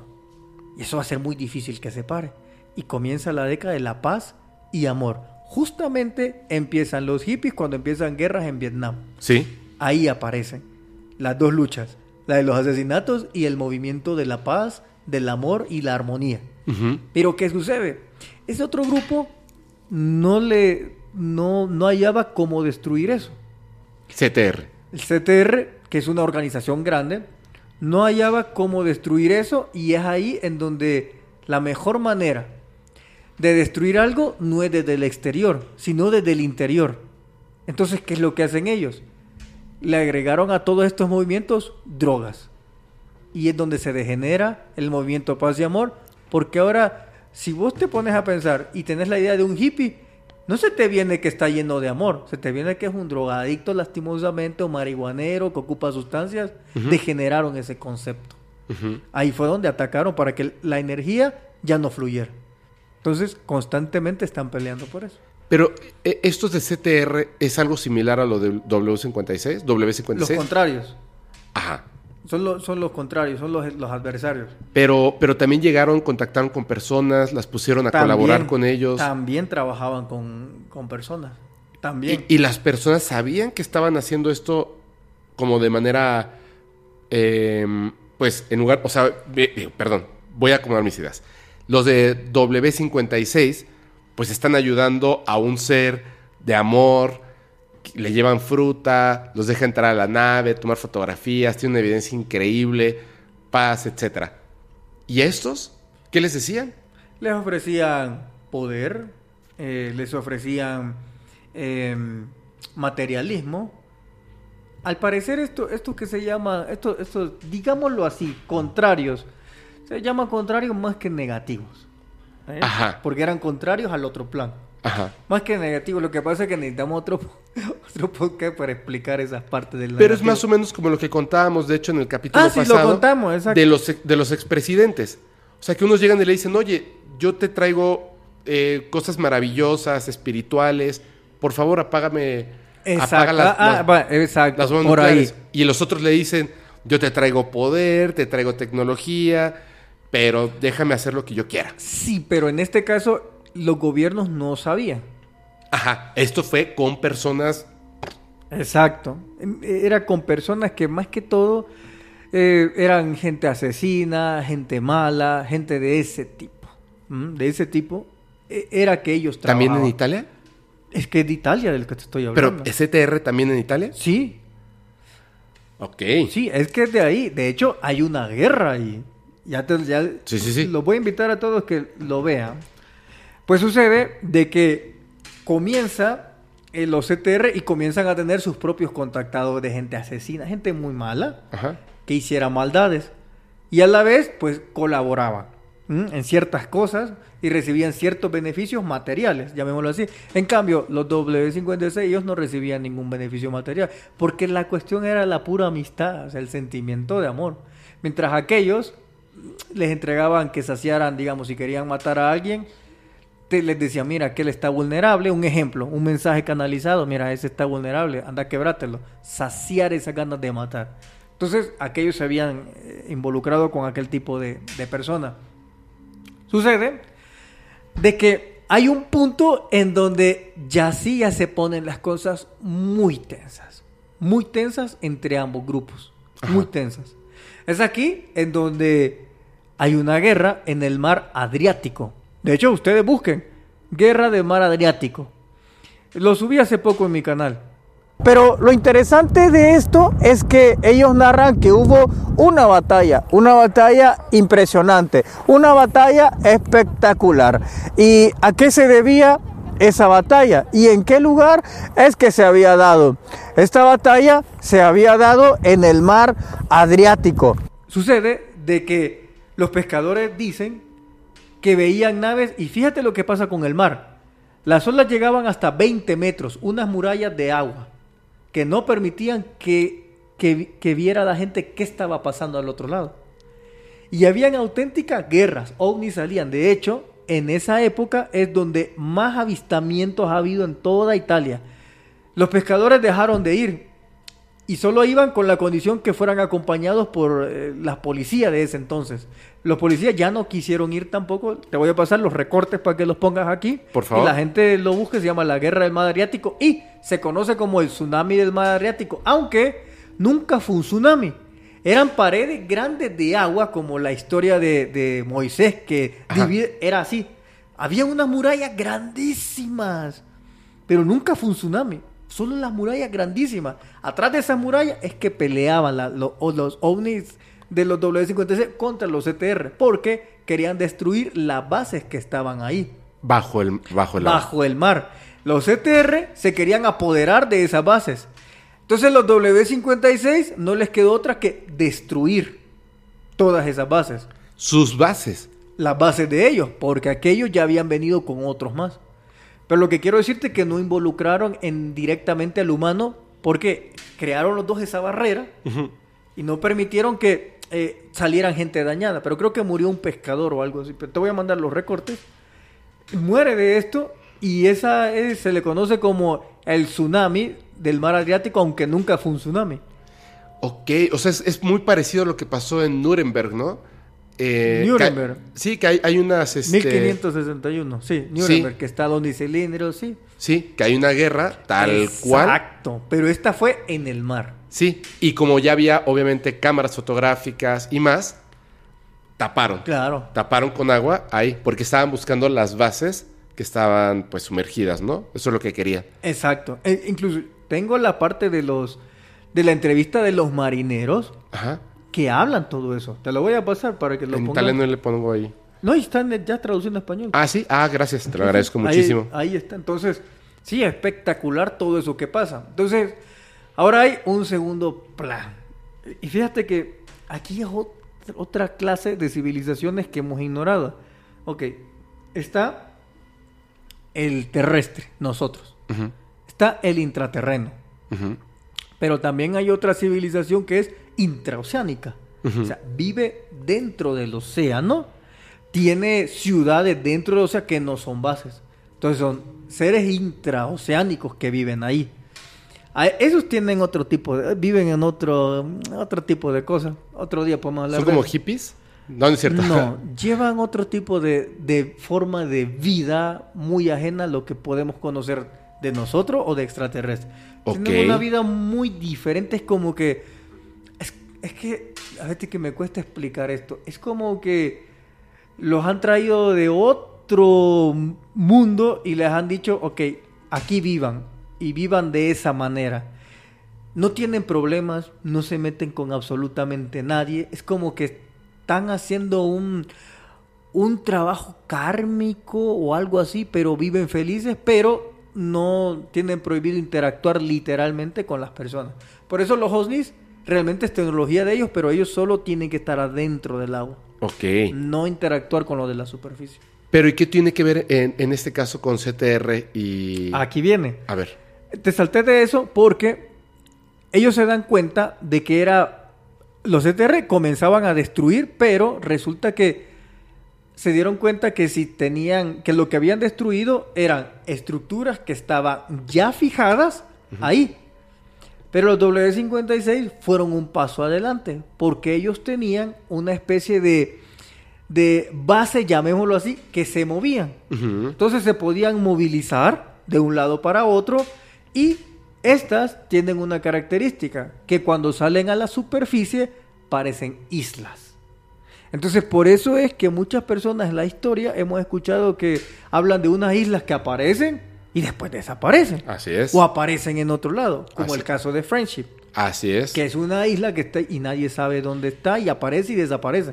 Porque es una estructura que eh, se sumerge y se vuelve ya como, tal vez como base, digamos, pero la diferencia es que esa no puede, no es una nave, sino que es una estructura que aparece y desaparece. De, de hecho, es como, tiene que ver con su tecnología, porque recuerdo que, que en el caso de W56 hay una, eh, una parte donde están platicando que de la Tierra, o sea, en el piso, no hay, o sea, es que el piso es normal, o sea, está ahí y de repente como que se hace un hueco que te permite entrar a las bases subterráneas, Exacto.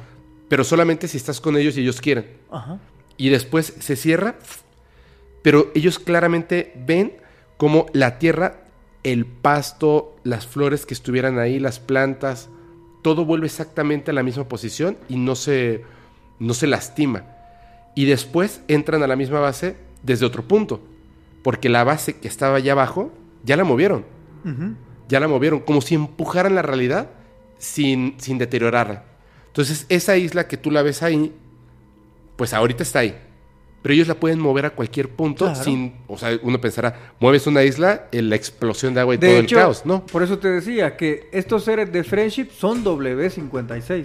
Claro. Claro, no es que son una raza eh, aparte, no. Es que estos movilizaron la isla del mar Adriático allá al sur de Chile.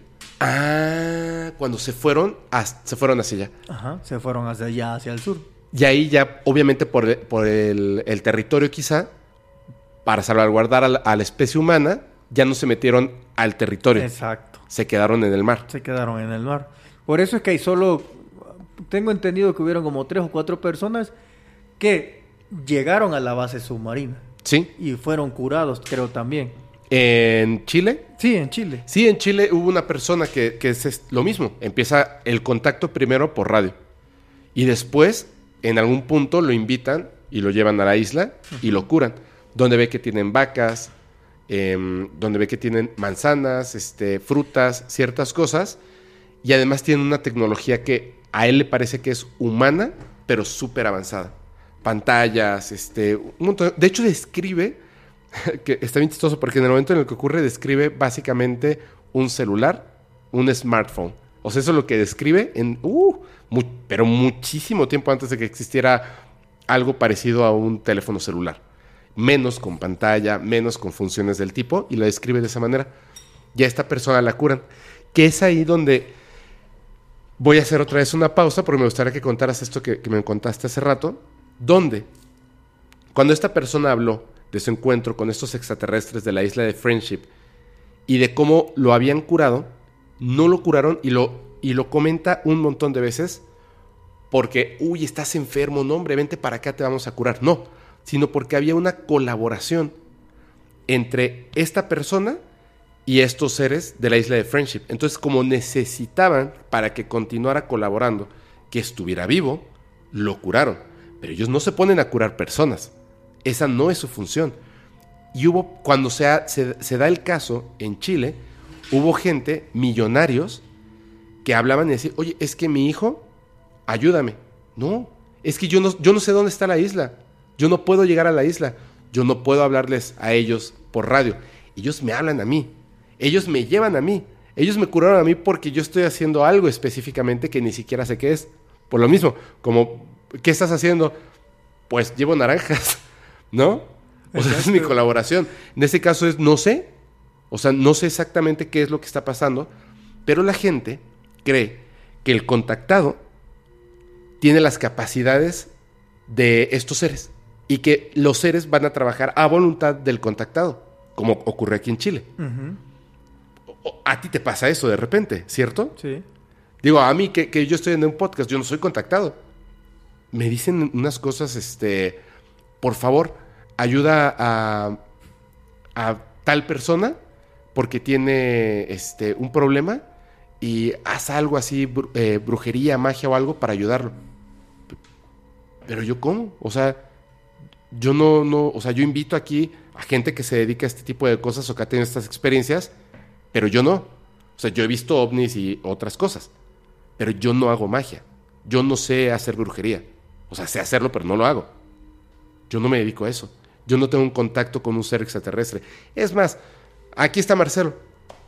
¿Alguna vez te he dicho, oye, diles de mi parte algo? No. Nunca, ¿cierto? Jamás. Y también Alejandro. De hecho, Alejandro en vivo me dijo, ¿quieres preguntar algo? Así directamente. No. Estoy entrevistándote a ti, no a los extraterrestres. Entonces, esto ocurre, ¿cierto? Mucho. Y en estos casos también. En tu experiencia, ¿qué, qué, qué ha pasado? Respecto a quién. Que lleguen y te digan, oye, Marcelo, tú échame la mano. A con las tal y-". personas normales. Ujú. Ah, pues en las conferencias han llegado en, en silla de rueda y son cosas que, claro, lo parten a, a mí como Claro. ser humano. Y dice, siento que si tú me dices que me levante, me voy a levantar. Y yo les digo, mira, yo no hago ese tipo de cosas. Mi rol no es ese. No, no puedo hacer eso. A que los cures del síndrome de Down llevan a sus hijos Pues claro. sacerdotes que tienen algo y me dicen, ora por mí y se arrodillan y hacen que les ponga las manos en la cabeza. Co- cosas muy, muy conmovedoras, pero es que eh, en mi caso hablo por mí, no por los demás. Yo les digo siempre, yo no curo e intento destruir esa imagen de, de sanador. Ajá. De- intento siempre destruirla y no disfrazarme de, de gente que lo va a hacer porque suelen ser a veces estafas, ¿sabe? Usted puede tener mucha necesidad y de repente usted porque dice, es que este se viste de blanco, anda incienso y dice que es contactado, me va a curar. Y no, a veces es estafa las que hace. Entonces yo en, de mi parte trabajo mucho en destruir esa imagen de que no es mi rol. Porque es muy fácil en este mundo, créeme que es muy fácil estafar a una persona. Y después culparlo a él por no haberse sanado. Claro. Y, Claro. y realmente no, no, no. En mi parte yo no puedo hacer eso. Aunque lo que sí puedo y he llegado a hacer, digamos, es identificar un problema de salud, pero porque hay un problema emocional. Ujú. Arrastrarlo. Yo doy consultorías de eso, pero ¿qué sucede? El punto es, digamos, tú me platicas algo, X o Y, ok, y entonces yo me voy a directamente a, a preguntarte de tu vida. ¿Qué pasó hace 10 años? 15 años, 20 años, me voy atrás y encuentro el punto.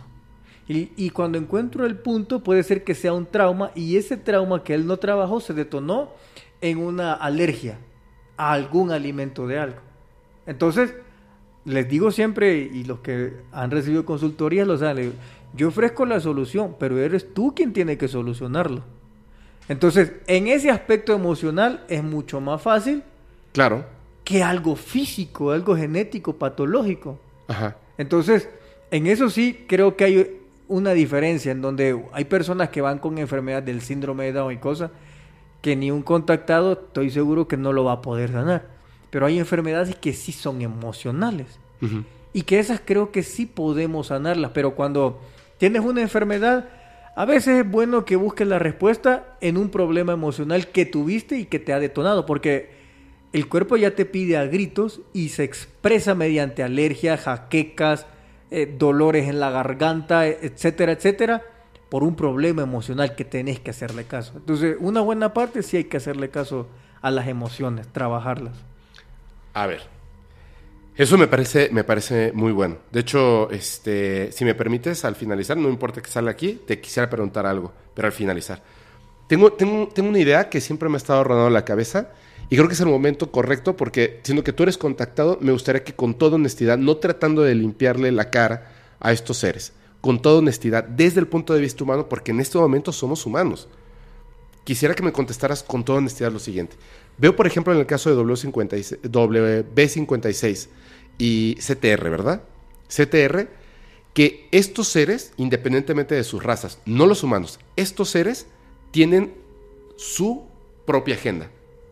Yo necesito cosechar su energía, llámala de amor, llámala de odio, no importa, cosechar su energía como si ustedes fueran ganado para entonces esa energía enviarla a otro punto del cosmos y utilizarla a mi favor, no al del ser humano. que nosotros podemos producir un montón de energía y nos va a hacer bien, eso es irrelevante. Porque al final no me están preguntando, sino que me están haciendo hacer algo en beneficio no de la humanidad, sino de otra raza, de cualquiera de las dos formas. Llega uno de estos seres y a una persona en Perú que tuvo un accidente y que básicamente ya no tenía brazo, le regeneran un brazo. ¿Ok? Ahí está, está documentado. A esta persona en, en Chile la curan. La curan de un cáncer. Y ahí está la persona. Y así. ¿Y por qué al resto de nosotros no? Entonces, ¿sí les valemos un pepino? ¿O por qué? Depende de la agenda. Depende de la agenda que llevan, esa es la importancia. Pero no es el ser humano. Depende de la agenda. Por eso te hablaba al principio de las agendas. Hay, hay seres que su agenda son los océanos. No el ser humano. Le vale pepino si ahí estás. Le vale. Ajá. Otros te ven en la agenda de los bosques. Su importancia es los bosques, no una persona. Entonces, es muy probable incluso, no te puedo asegurar, que el caso de, de Jonathan Reed, Ajá. ese ser que estaba ahí tenía una agenda en el bosque.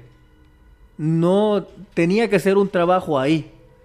Por eso, así, le da igual lo que hace con el perro, lo demás, porque lo, lo trata así como, o sea, no me importa vos, no vengo por vos. ¿Mm? Él estaba haciendo su, su trabajo ahí en el bosque, era su agenda. Entonces, a veces pensamos como humanidad muy egocéntrica, pensando que todos tienen que venir por nosotros. Sí, es cierto. Es un pensamiento totalmente egoísta. E- Es lo humano, por eso te decía que las preguntas que haces humanas en ese mundo extraterrestre no aplican mucho. Bueno, pero yo soy un ser humano y la verdad es que esa es la pregunta que más se repite. O sea, Claro. ¿por qué esta persona que vive ahí le, le ponen un brazo? Aquí va la, la respuesta. Y voy a incluirte en el caso de, de lo que hablaba de, bueno, se llevan la energía Ajá. y la humanidad qué. Bueno, aquí hay un punto. Ese es un pensamiento egoísta humano. El hecho que vos decís, yo me llevo lo tuyo y te dejo. No, no es así. Porque de todos los contactados, los que trabajaron con ellos, siempre tuvieron la plenitud, la paz, la tranquilidad, la armonía. Ellos y toda su familia alrededor, los que, los que colaboraban con ellos. Ajá. Todos. Incluso eh, poder ver las personas que han tenido encuentros y contactos, ya sea que les ayudes en algo. E- e incluso he visto, he visto casos de que de repente han llegado a pedir agua, fíjate, a pedir agua. Y cuando le dan agua, claro, le das el agua y estas personas quedan con un estado emocional que les dura hasta 15, 20 años.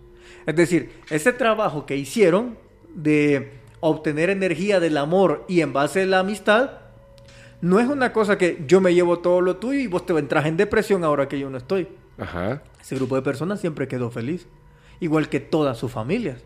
Pero yo conocí a, la esposa de Gaspar, el ama, a su hijo, me pareció unas personas muy felices como muy pocos he visto en la tierra. Luego indago con otros de los 150 y me doy cuenta que el patrón era que todas esas personas y las generaciones de esas personas tenían una felicidad, una plenitud bastante increíble. Fíjate. Entonces, es como que producimos amor, denme una parte a mí y una parte quédense ustedes. No es que yo me lo llevo todo. No, no es así. Ok, espérame, dame un segundo. ¿Te gusta Rick and Morty? No sé quién es. Es una serie de televisión. Ah, no, es que no, no, no miro mucho. Ok, mira, justo, e- es en serio, te voy a leer una frase y te voy a platicar algo que yo sé que la gente ya vio, pero me parece que es, es muy, muy buena, ¿ok? Mira, ojo con esto, ¿eh?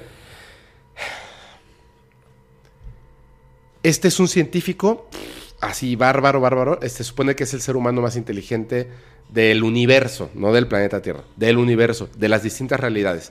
Tiene a su sobrino y se van a ciertas aventuras. Es un programa para adultos, es increíble. Hay extraterrestres y de todo. De repente, eh, la nave que tiene, que parece una nave así, un platillo volador, que es pues su coche, no arranca y dice, debe ser la batería. Entonces le dice a su sobrino, le dice, vamos a la batería para arreglarla.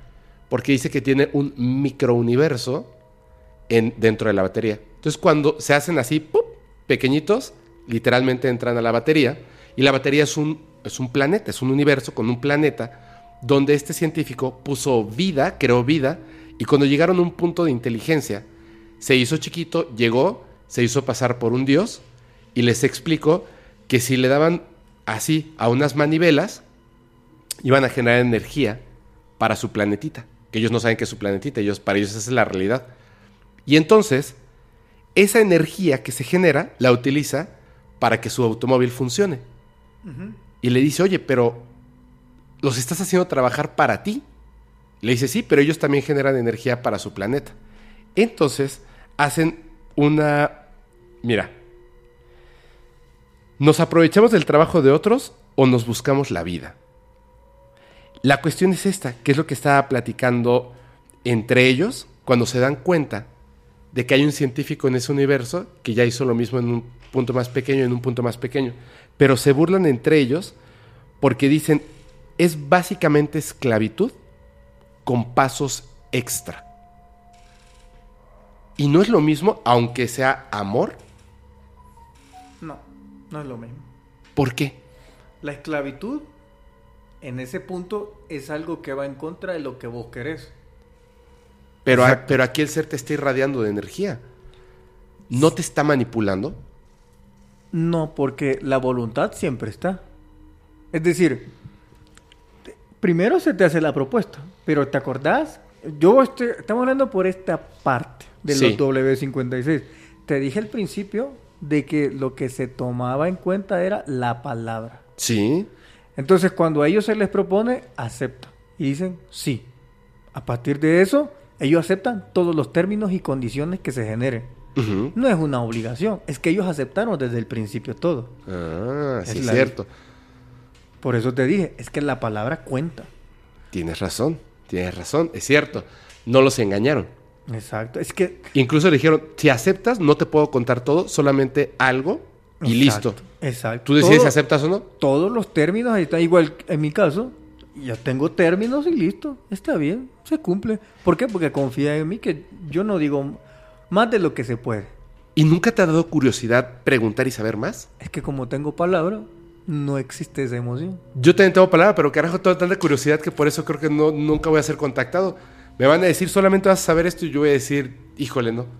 Lo que pasa es que, lo que pasa es que la curiosidad es una, es una emoción, ¿verdad? Es muy bonita. Sí. Pero sucede que en esos extractos tú debes tener un control emocional y Sí. saber cuándo utilizas la emoción. Sí. Lastimosamente aquí nosotros no lo sabemos. Liberamos cualquier emoción por cualquier cosa. En el tráfico, por ejemplo, la agresividad. La liberas de un solo a como de lugar.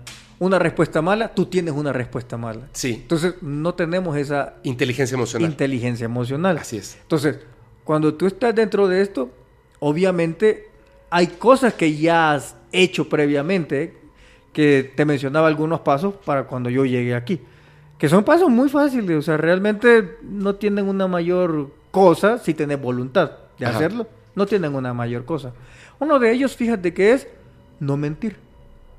Fíjate.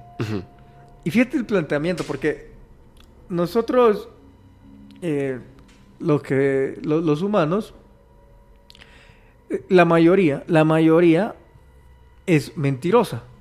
Pero partiendo de que, y la mayoría te dice, no, fíjate, en la conferencia fue precisamente el último punto. Y les dije, aquí la mayoría es mentirosa. Y unos como que se molestaron y dijeron, yo no miento a nadie, yo no miento. Ok, le dije, vamos a ver si es verdad. ¿Cuántos años tienes, no? Ah. ¿Cuánto me calculas? Pero sucede que les dije que eh, el planteamiento que nosotros tenemos de es mentira es, yo a ti no te digo la verdad. Yo a ti te digo la verdad, entonces yo no soy mentiroso. Y no es eso. Pero ¿dónde va el punto en donde yo me miento a mí mismo? Así es. Eres mentiroso. Así es. en pequeñas cosas. Te decía, ok, si tú dices, mañana me levanto a las 5 y no cumpliste, no le mentiste a los demás, pero si eres mentiroso porque te mentiste. Te a ti, metiste a ti, ya no está la palabra. Ya no está la palabra, ¿entiendes?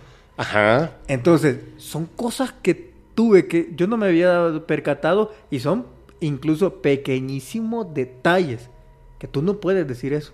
Porque es que eso, Fue, bueno, en otro día hablamos proyecto holograma de la Matrix. Lo que hablábamos al principio viene ligado a estas cosas. Ujú. Entonces, tuve que pasar ese proceso. ¿Mm? Lo que sí puedes es omitir. Ujú. Eso sí lo puedes decir. Claro, por Omitir. supuesto. O- ok, a ver, antes de que continuemos con el tema, porque es que esto es, esto es muy importante para mí. Y qué bueno que estés aquí, lo hayas tocado tú en ese momento. Cuando yo comenzaba y les hablaba acerca de, de todo esto que tiene que ver, cuando yo vi la primera vez el ovni, la comunicación telepática, pues nunca me imaginé que iba a estar pues sentado platicando contigo o que iba a estar sentado platicando con Jaime Maussan y que iba a estar sentado platicando con Alejandro González o con Juan Jesús Vallejo, este, bueno, ¿no? O sea, con muchísimas personas y poder personalmente yo resolver algunos asuntos de dudas y preguntas que tenía. Siempre he pensado que la diferencia obviamente es clara, la diferencia entre un abducido y un contactado. Hasta en el nombre está. Pero dejando fuera esto, la diferencia entre un contacto programado y un contacto. Que tampoco, o sea, sí se parece, pero lleva un trasfondo muy complejo. Tú tenías como un pensamiento antes del primer, primer contacto, antes de tu primer contacto, tenías unos pe- pensamientos, voy a ser muy claro en la pregunta, como de que tenías que prepararte de ciertas maneras, formas, ir a ciertos lugares, cambiar a lo mejor tu lectura, tu forma de pensar, ciertas cosas que tenías que calmar en tu interior, como si te estuvieras preparando para algo. Sí. Y luego te diste cuenta que era por el contacto. Sí. Ok. Por eso es que, como les he contado, nazco, decidí nacer en El Salvador y yo me creo en una sociedad muy difícil en cuanto a estos temas. Ajá. En, el en mi familia también, exceptuando por mi abuela, mi abuela era un poco abierta a estas cosas del esoterismo y cosas así. Ella me enseñó cosas, es la que me abre quizás el mundo a eso. Ok. Pero, aún así, yo tenía otros planteamientos que mi abuela chocaba con ella. Entonces dije, no, aquí no puede ser, me tengo que ir de aquí. Eh, tengo que cambiar ciertas cosas y comienzo un proceso de depuración de mí. Fíjate, a ese proceso le he llamado mat- eh, o matarme a mí mismo o suicidio. ¿Y eh, qué quiere decir? Es matar por completo todo lo que tus padres, madres, sociedad te ha dicho que es bueno y te ha dicho que es malo. Todo. Ahora, yo elijo que es bueno y que es malo. Yo elijo no vivir en prejuicios ni prohibiciones de nada. Soy yo el que lo va a elegir. Pero eso me llevó un camino bastante fuerte y chocante porque yo quise decidir vivir de una forma diferente, aunque otros me dijeran, eso está mal por esto y esto y esto, ¿verdad? Pero ahora, probablemente algo que fuera prejuicio, yo lo había adoptado como algo bueno. Entonces, ese prejuicio que todos decían que estaba mal, yo lo adopté como bien y como forma de vivir. Ujú. No permití que nadie me dijera ya cómo tengo que vivir, ni acondicionamiento de nadie. Y la mejor forma era depurándome y yéndome de casa. Entonces hago el viaje del inmigrante, subirme en la balsita, colgarme del tren, todo eso, depurándome por completo todas las costumbres, morir básicamente, y volver a renacer aquí en México. Cuando ya renazco, ya yo decido qué quiero creer, qué quiero sentir, por qué quiero sentirlo, y destruir todos los prejuicios en su totalidad. Ahora, yo decido en qué voy a creer. Y yo decido qué es bueno para mí y qué es malo para mí. Sin consejos de mamá, ni papá, ni nada de eso. Entonces, comienzo esa, ese proceso de destrucción eh, desde lo religioso, desde un vínculo de madre, de- en el caso de mi abuela, que es la que toma ese rol, Ajá. el de padre, rompiendo vínculos con toda mi familia, no hablarles por completo y desaparecerme, por completo, estar solo. En ese momento. En ese momento, cuando llego de inmigrante, entro en ese proceso de romper vínculos con todo lo que me rodeaba, familiares, amigos. De hecho, yo cuento la historia que tenía una novia que yo la amaba mucho, muchísimo, y que era un 2 de enero que decido irme y, y la amaba muchísimo, me acuerdo, y me puse a pensar.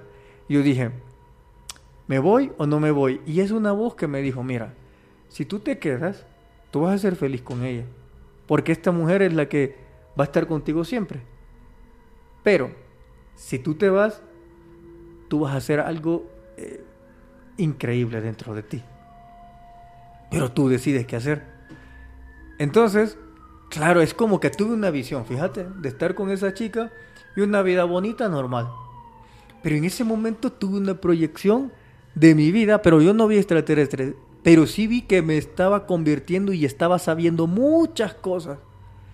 Entonces yo dije, no, me voy a ir. Y fui a hablar con ella, le dije, mira, me voy a ir. Y le expliqué, creo que por qué me iba a ir. Y listo, terminé mi relación. No me dolió, fíjate que me sentí muy bien. Porque sentí que tenía que romper con todo vínculo de familia, hermanos, primos, todo. Y lanzarme al abismo. Y listo, y ahí es cuando ya empiezo a crear a Marcelo Lari, su identidad. Pero esto me llevó también a un proceso que lastimosamente la mayoría de las personas no viven siendo ellos. Te, te voy a hacer un pequeño ejercicio, Sí, que es adelante. parte de- del aprendizaje que tuve que hacer. Eh, eh, ¿Vos te criaste con tu mamá? Sí. ¿Te seguís criando con ella o ya no? ¿Cómo? O sea, que si sigo en contacto con ella. No, criando, tomando sus enseñanzas, tomando consejos, Mm, mínimamente. mínimamente. Perfecto. ¿Te criaste con tu mamá? ¿Con tu papá no? No, con mi mamá. Ok, se nota. Entonces, ¿tú te, tuviste alguna figura paterna que no sea tu papá, otro modelo que estuvo acompañando a tu mamá? No, No. otra cosa. Otra cosa, pero, pero cuento. Es, Ah, que, sí, sí. es que ya lo conté aquí en el podcast. Este, nada más quiero, quiero dejar así bien en claro por qué me refiero mínimamente. Porque una cosa que me enseñó mi madre que, me dejó muy bien es el hecho de que hay un punto en el que tenemos que ser conscientes de que no podemos responsabilizar a los demás por las cosas. Entonces, yo, por supuesto, sigo escuchando los consejos de mi madre, pero primero escucho los míos, porque ese fue el mejor consejo que me dio. Yo soy responsable de mi persona. Y el momento en que yo decidí ser absolutamente responsable de mi persona, de mis pensamientos y hacia dónde camino, fue por esa enseñanza. Y ahí fue donde se terminó, digamos, la crianza. Pero claro que sigo muy Va. apegado a mi madre. Ya, disculpa. Va, entonces, suponete que tu vida, tu Ajá. Fepo, en toda tu composición, tienes, encierras tu vida en un gráfico de, de, de- circular. Ajá.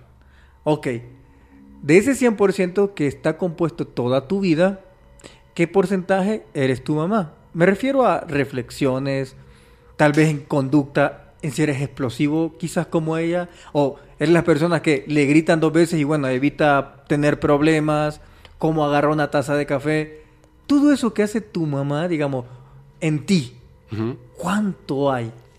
Y, y te voy a responder igual en dos partes. Antes del podcast, el día antes del podcast, el 95%. Hoy en día, menos del 50%. Por eso te hice la pregunta así, tan clara, para mí. Y me permití eh, hacer la pregunta tan clara para mí. Pero, perdón, continúa. Pongámosle un número, va, menos del 50, ¿cuánto? Como un 45 yo creo. ahorita. 45%. Ok. Entonces, la mayoría de las personas vive así. Vive solo con un mínimo porcentaje de su verdadero ser. Ajá. Entonces, no viven en la totalidad del ser que yo soy, sino que vivimos con nuestra madre, nuestra padre encarnados en nosotros. Como cuando yo tenía solamente el 5% de mí y el 95%. ¿Era tu mamá? Sí, sí, sí. Entonces, resulta que en el momento que vos soltás más porcentaje de tu mamá y Fepo empieza a agarrar el 65%, tenés el éxito del podcast porque liberaste una buena parte de tu mamá. Y entonces el Fepo comienza a fluir el ser, la identidad cósmica, como yo le llamo. Ajá. Pero todavía hay un 45% que es lo que yo le llamo la totalidad de uno mismo. Y muchas personas, yo realmente he conocido como a unas 8 personas que han alcanzado la totalidad de sí mismos. La mayoría vive con un mínimo porcentaje de ellos. Porque en nosotros encarnan papás, mamás y toda la energía. Y a esto viene un problema todavía mucho más grande. Que está el, el punto del, del, del- Nosotros lo llamamos como karma, ellos no lo llaman así. Pero que, que entendamos cómo es realmente. Suponete que yo soy abuelo, ¿verdad? Ujú. Ok, yo eh, eh, genero cierta conducta, lo que tú quieras, genero un karma. Mm. Luego, a mi hijo, que es casi el clásico sueño de todo papá, lo quiero hacer un mini-mí. Ajá. Yo lo educo según como yo creo que está mal, que está bien, etcétera. Yo me he encarnado ahora en mi hijo. ¿Mm? El karma que yo he generado, yo muero. Pero el karma que yo he generado, él no entiende de físico. No entiende, él entiende de energía. Identifica que la energía sigue y está en tu hijo. Y si ese hijo tiene otro hijo y lo educa como el mini mí, el abuelo sigue encarnado ahí. Entonces, a esto se debe los patrones, es decir, el karma que le pasó algo al abuelo, curiosamente le pasa también al hijo y curiosamente le está pasando al mismo nieto. ¿Por qué? Porque están viviendo con la identidad y un buen porcentaje de la energía de quien generó todo eso. Así es. Por eso es importante eliminar a todos los que se han encarnado en nosotros y tener la identidad cósmica. Ahora vamos a estar limpios de eso. Si no, fíjate que hay patrones, le llaman patrones de que sufre algo. Bueno, tengo muchos clientes así en consultorías que de repente me dice, ¿sabes qué? Yo tengo una mala experiencia, me peleé con mi novio, no puedo tener estabilidad. digo, ok, tu mamá, eh, ¿a cuántos padrastros le conociste? Me dice, ¿y cómo sabes? Dime, me dice, como ocho. ¿Y tu abuela? Me dijo, pues tuvo tres. Ok, es que básicamente tu abuela se encarnó en tu mamá y luego tu mamá se encarnó en ti, tú te pareces mucho a ella y ahí está esa cadena. Hasta que tú no destruyas y no aniquiles a tu mamá la energía, esa cosa te va a seguir y vas a repetir toda la historia de toda tu familia en ti. Entonces, eso fue la depuración a la que tuve que entrar. ¿Mm? Eliminar todo lo que había de, dentro de mi familia y convertirme en el Marcelo Lari la identidad cósmica. Ahí ya comienza ya a empezar a tener interacción con otro tipo de conceptos espirituales, mundos espirituales, porque ya dejaste de ser quien no eras. Y a ese proceso le llamo desidentificación. Oye, tengo una, una pregunta al respecto. Después de todo este cambio, después de, o sea, el Marcelo de hoy, Ah. el nuevo Marcelo, el renacido, ¿tiene contacto con su familia? Efectivamente, contacto. Pero el vínculo es una cosa diferente. Contacto, ¿tienes contacto con tu Claro, familia? nos escribimos. ¿Qué, qué dicen ellos al respecto? El vínculo de- es diferente. O sea, pero ¿qué, qué dice, por ejemplo, no sé, tu papá? ¿Tu papá está... Sí, está conmigo? vivo. Sí, ok. ¿Qué dice él al respecto de... Mi hijo es contactado? O sea, ¿qué te dice al respecto? Nada. ¿Por qué? Porque sucede que él me contaba que desde pequeño eh, él me decía una cosa, digamos, y yo nunca le hacía caso. Pero eso sí, él nunca me pegaba que yo no le hiciera caso. Ajá. Solo me acuerdo que él me decía, vos un día vas a tener tu propia vida muy diferente a todos los demás. Nunca me reprendía. Pero en el tema del contactismo nunca lo hemos tocado así con él directamente, ya que escasas veces que lo puedo ver. Pero eh, él ha tenido así como unas experiencias también de que me, las, Ah, me las ha platicado. Pero en el caso particular, a mí me gusta más que él me cuente más que yo contarle las cosas. Porque yo tengo acceso a, que, a contar, ¿sabes? Pero hay personas que no tienen esa, esa, esa oportunidad de que alguien los escuche. Sí, además porque como ya no está ese vínculo, Es ya, ya no sientes eso así como que, que siempre, no solamente para los ojos de nuestros padres, siempre vamos a ser niños, sino que nosotros también, cuando estamos, yo veo, yo veo así, este, familiares que cuando están así con el abuelo, el que yo veía así, mi tío, pues el grande y todo, no, o sea, cuando estaba con el abuelo era así como que, ay, este papi, eh, como que quieren que le pongan la estrellita y estar bien contentos, ¿no? Señor, eres un adulto. Y ahora que yo soy un adulto me doy cuenta, como yo sí tengo todavía pues ese vínculo, aunque lo estoy trabajando, tú en ese momento, en el momento en el que yo entro a casa de mi madre, yo soy un niño. Otra vez. Entonces, eh, quiero tener mucho cuidado porque creo que el- estos seres, y por eso hago tantas preguntas, donde a lo mejor siempre quiero saber si tienen algo que nos pueda dañar a nosotros como seres humanos, pues porque pertenezco a esta raza, ¿verdad? Entonces, me intriga porque me doy cuenta, a partir de que comencé con el podcast, con este tipo de historias, que sí estaban ahí, pero como que no se les había tomado mucha importancia, no al momento en el que tienes el contacto, antes. es como si estas entidades, me parece, y tú me vas a corregir si estoy en un error absoluto, no solamente se preocupan por las cuestiones genéticas y el seguimiento de las personas incluso desde antes de su nacimiento, sino que de alguna manera que nosotros a lo mejor no podemos comprender y pareciera algo mágico, divino, es como si pusieran ciertas cosas, como si tuvieran unas matemáticas tan precisas de la realidad, que construyen un camino que no existe físicamente, pero está ahí y pareciera que uno lo va encontrando. Sí. ¿Sí? Pero ellos no son los que lo construyen. ¿Quién lo construye? Es esa energía que le llamamos Dios. Sea como tú quieras denominarlo, pero ellos no construyen el destino ni cosas así. sino Ese es el destino. Sí, si quieres llamarlo así. Ellos te lo muestran porque ahí está, que ellos no lo crearon y tú Exacto. decides si lo tomas. Exacto. Por eso no hay una obligación al respecto. Exacto. No hay una obligación. En ese, eh, claro, hasta que... Sí, no hay una obligación Ajá. y cuando tú lo decides, no hay marcha atrás. Mm, Aunque te re- Ah. no hay...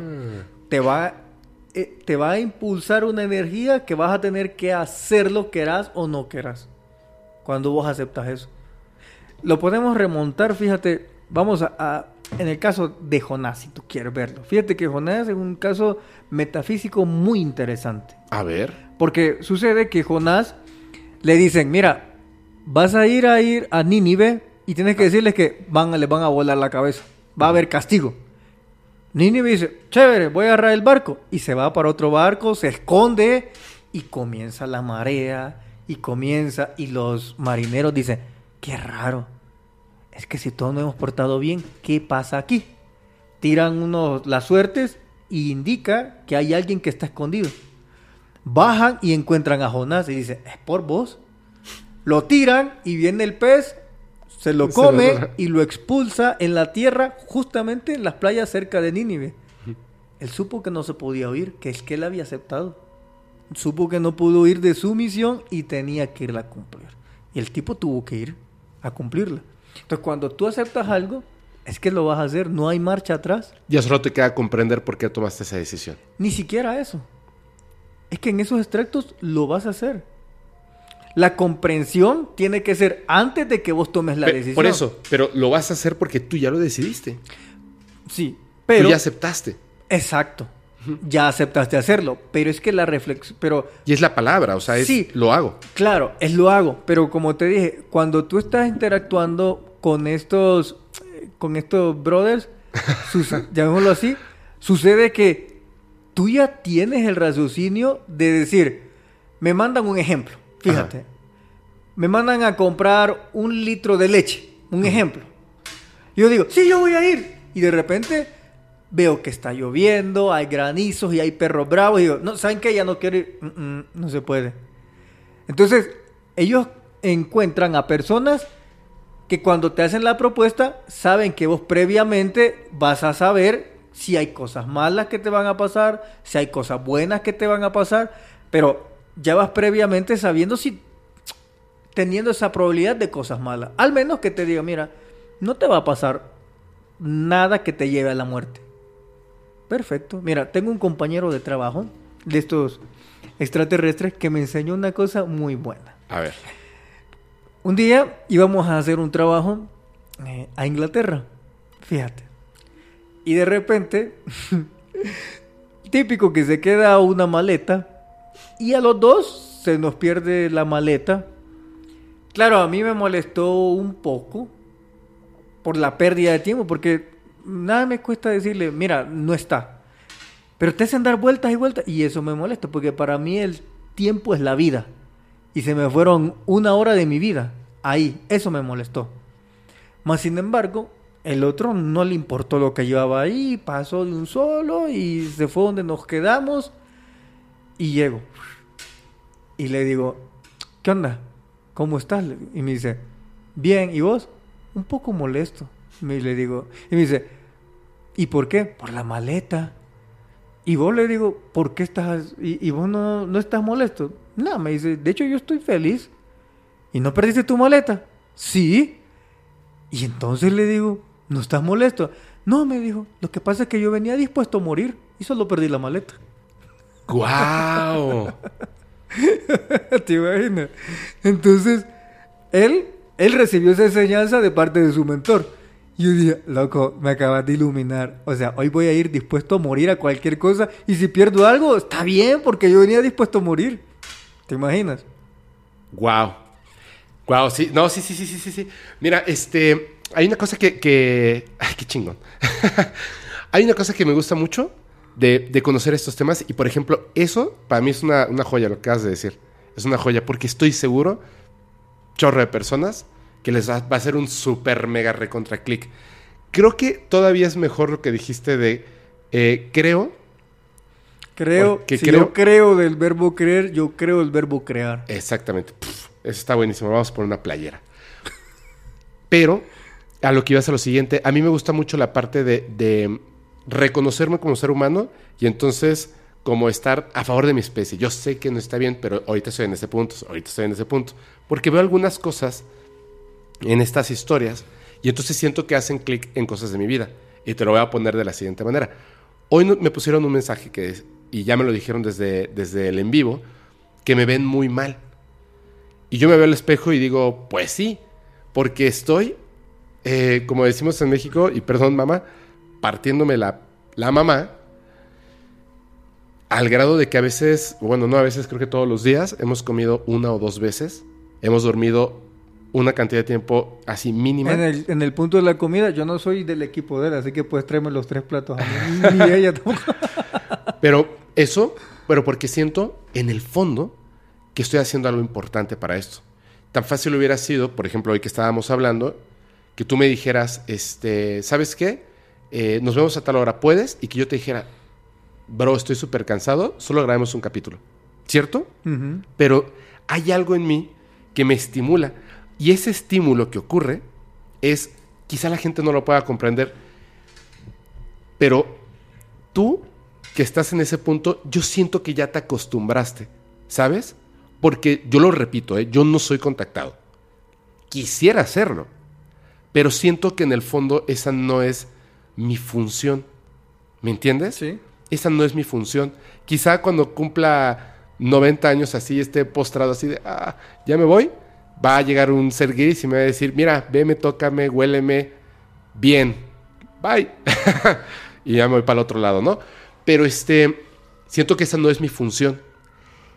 Y entiendo que al utilizar la palabra mi función, o sea, la frase mi función, es como que entonces si hay un destino preprogramado y que también como que te van así de a la derecha, ah, ok, para allá. Y si ejerces esa función, la sigues de corazón y con gusto y todo, también hay un aliciente. Algunas personas podrá ser económico, para mí es de otro tipo, de, de verdad.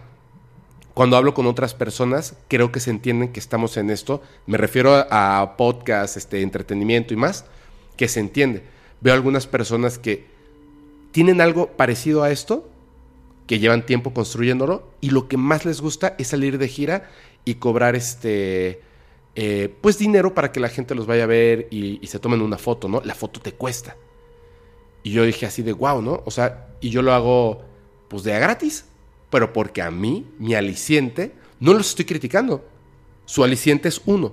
Mi aliciente, como los de W56, de verdad, es abrazar a las personas y que me den ese cariño. Ese es mi aliciente. Pero entonces, vuelvo a esa parte que mi parte humana me dice, espérate. Si tú estás creyendo todo esto, Fepo, pero si tú estás creyendo todo esto, y lo creo verdaderamente, 100%, entonces estos seres también te están controlando porque incluso te están pagando. ¿Me entiendes? No estoy diciendo que sea algo malo. Simplemente trato de reconocer que ahí están, los podemos percibir o contactar si aprendemos a escuchar y ver nuestro entorno. Porque están presentes no en un platillo volador allá, están a nuestro alrededor. Y a lo mejor no nos damos cuenta. Pero si queremos, no necesitamos que alguien nos los diga. Están a nuestro alrededor. Y creo que no tienen, aunque pareciera, hasta ciertos momentos, pareciera que es algo malo el- la agenda que tienen. No, lo que pasa es que no es humana. Bueno, Yo te dije, si estoy en un error, corrígeme. en lo primero, Ah, o sea, desde el principio estaba yo mal. es que tú, Fepo, no es que eh, eres humano, estás humano. Ah, bueno. Esa es la primera. Entonces, vos asumís haciendo preguntas de humano, pero te dije al principio que hay una palabra compuesta, ser humano. Entonces, tus preguntas van en función de un cuerpo biológico humano, más no la del ser. Cuando las personas te han dicho a ti, te veo mal, ¿verdad? Sí. Ellas te están diciendo de un, un- un cuerpo humano A hablándole cuerpo a un cuerpo humano. Sí. Pero ellos, si ellos te dijeran del ser, Fepo, yo te veo feliz por lo que estás haciendo. Más feliz que nunca. Y Sí. emocionado. Sí. Esa es, debería ser el comentario que te tiene que importar. El cómo yo te veo de mi ser al tuyo. Pero jugamos más del lado del humano. Claro. Y acordate que en el caso me decís de mi especie, no, porque es que el cuerpo, tú no eres el cuerpo. Entonces tú no puedes estar hablando en el nombre de Toyota, sino de quién maneja eso. Por ejemplo, un Uber. El Uber, los taxistas, vamos a ver. Si tú te fijas, hay una protesta. Eh, porque los Uber se están metiendo. Un ejemplo, no me quiero meter en eso. Ah, no, aquí hay Uber así. Ah, ok. Y, y el Uber, y de repente el taxista, te pregunto, ¿va a luchar en favor de los derechos del carro? No. Va a buscar los derechos de él, Sí, del chofer. Eso es lo que quiero que, que aprendas. Vos me estás hablando en nombre de los derechos de tu cuerpo, pero no de tu ser Exactamente. que es el punto que tenemos que, que llegar. Entonces, si haces las preguntas a nivel de cuerpo y humana, es que el cuerpo es solo, no es nada, es solo un vehículo. Entonces, cuando pones tu conciencia a preguntas en función del ser, ¿qué es lo que tú eres? Yo te he visto en los videos y yo digo, qué bien se ve Fepo, la verdad. Porque Desde estoy que me- emocionado. desde que me conoció. Pues, pues sí, también, también, también. Hoy te vi y yo dije, wow, qué bien se ve Fepo, la verdad. Qué bien se siente. El cuerpo son percepciones humanas, porque nos hemos encerrado en ese punto, en dar opiniones humanas, respuestas humanas, pero no del ser, como te dije, el ser humano. Sí. Es la palabra compuesta. De hecho, por ejemplo, ahora, y mira, justo eso dice la gente porque está viendo la parte del humano, ¿sí? Y tienen razón, y tienen razón. Pues obviamente a ningún humano le cae bien no dormir sus ocho horas, no alimentarse bien, etcétera, ¿no? Y estar como en, en estrés, pero saludable, porque hago lo- de verdad es que hago lo que más me gusta, entonces está súper chido. Y en la parte del ser, desde que empecé con el podcast y empecé a escuchar este tipo de cuestiones, como que fui dándome cuenta de varias cosas que en particular, no sé si a otras personas les sirvan, yo supongo que sí, son bien importantes. Lo que es muy claro que todo el mundo sabemos, que la realidad es como un espejo. Lo que tú entregues es lo que se te da. Como en este caso, que ellos pues están cosechando el amor. Pero de principio, el gigante les entregó amor a ellos. De principio. Antes que el ser humano a estos seres, el gigante les dio un pero potente energía de amor. Y yo creo que eso es, por eso me hace clic y me parece tan chingón este caso. Que todavía no hemos, o no me has dicho en qué acabó. Pero esto, todo este rollo, a mí en lo personal, me encanta. Me dicen en el en vivo pasado, que ya tiene muchos años que vimos esto, yo conté una historia que pedí que por favor no hubiera niños y yo me sentí la emoción de la historia y estaba a punto al final, o sea, yo dije, creo que ni siquiera pude pronunciar bien la palabra al final porque sentí como, dije, voy a llorar, ¿me entiendes? Pero ahora ya no, ya no reprimo mis emociones. En ese momento sí, para no llorar enfrente de todos ahí, pero no las reprimo, no las reprimo. Y dije de broma, yo lloro los domingos, pero cualquier tipo de emoción. Trato de mantener esa inteligencia emocional porque creo que es importante no para el humano, Para el ser. Para el ser y para lo que está, la función que está ejerciendo en este Exacto. momento. Esa es la parte que me, que me parece súper interesante, porque además de los alicientes que hablaba, nosotros como personas, como seres humanos, por supuesto que queremos en esta parte que, que me conectó fuertísimo de que no te mientes a ti mismo.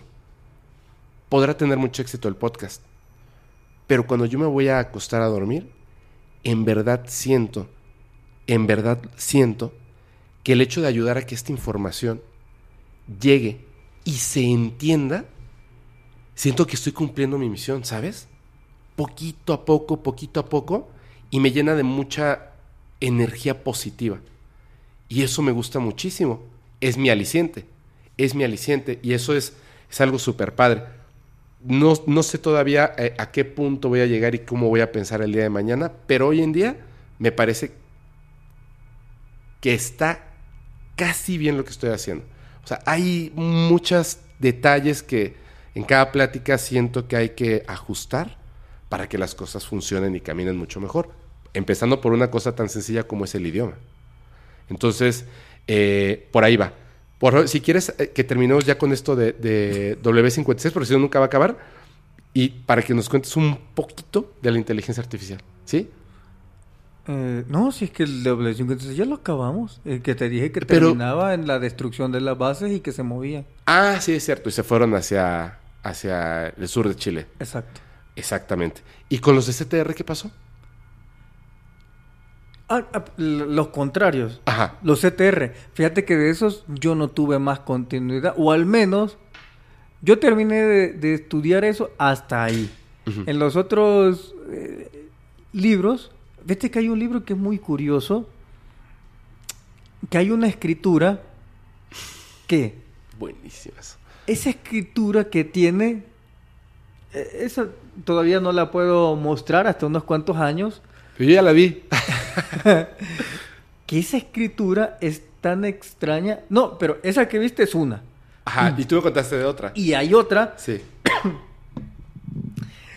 que me, di- me dijo otro de los que trabajaba con, con los W56, eh, que este, este idioma, fíjate, está escrito como si fuese a mano, y es que no se parece al árabe, hay rayas como en hebreo o maya o algo así, pero fíjate lo raro. Si vos te le quedas viendo, no le entendés.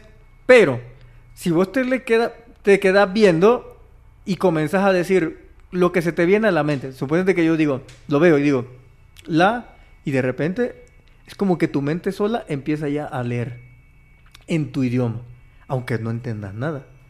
Yo no sé cómo se pronuncia eso conscientemente. O sea, yo veo eso y luego digamos que yo diga eh, oración y de repente tú tienes que hacerlo de esta manera, esta, esta, esta y otra, otra, otra, otra y seguir así, así.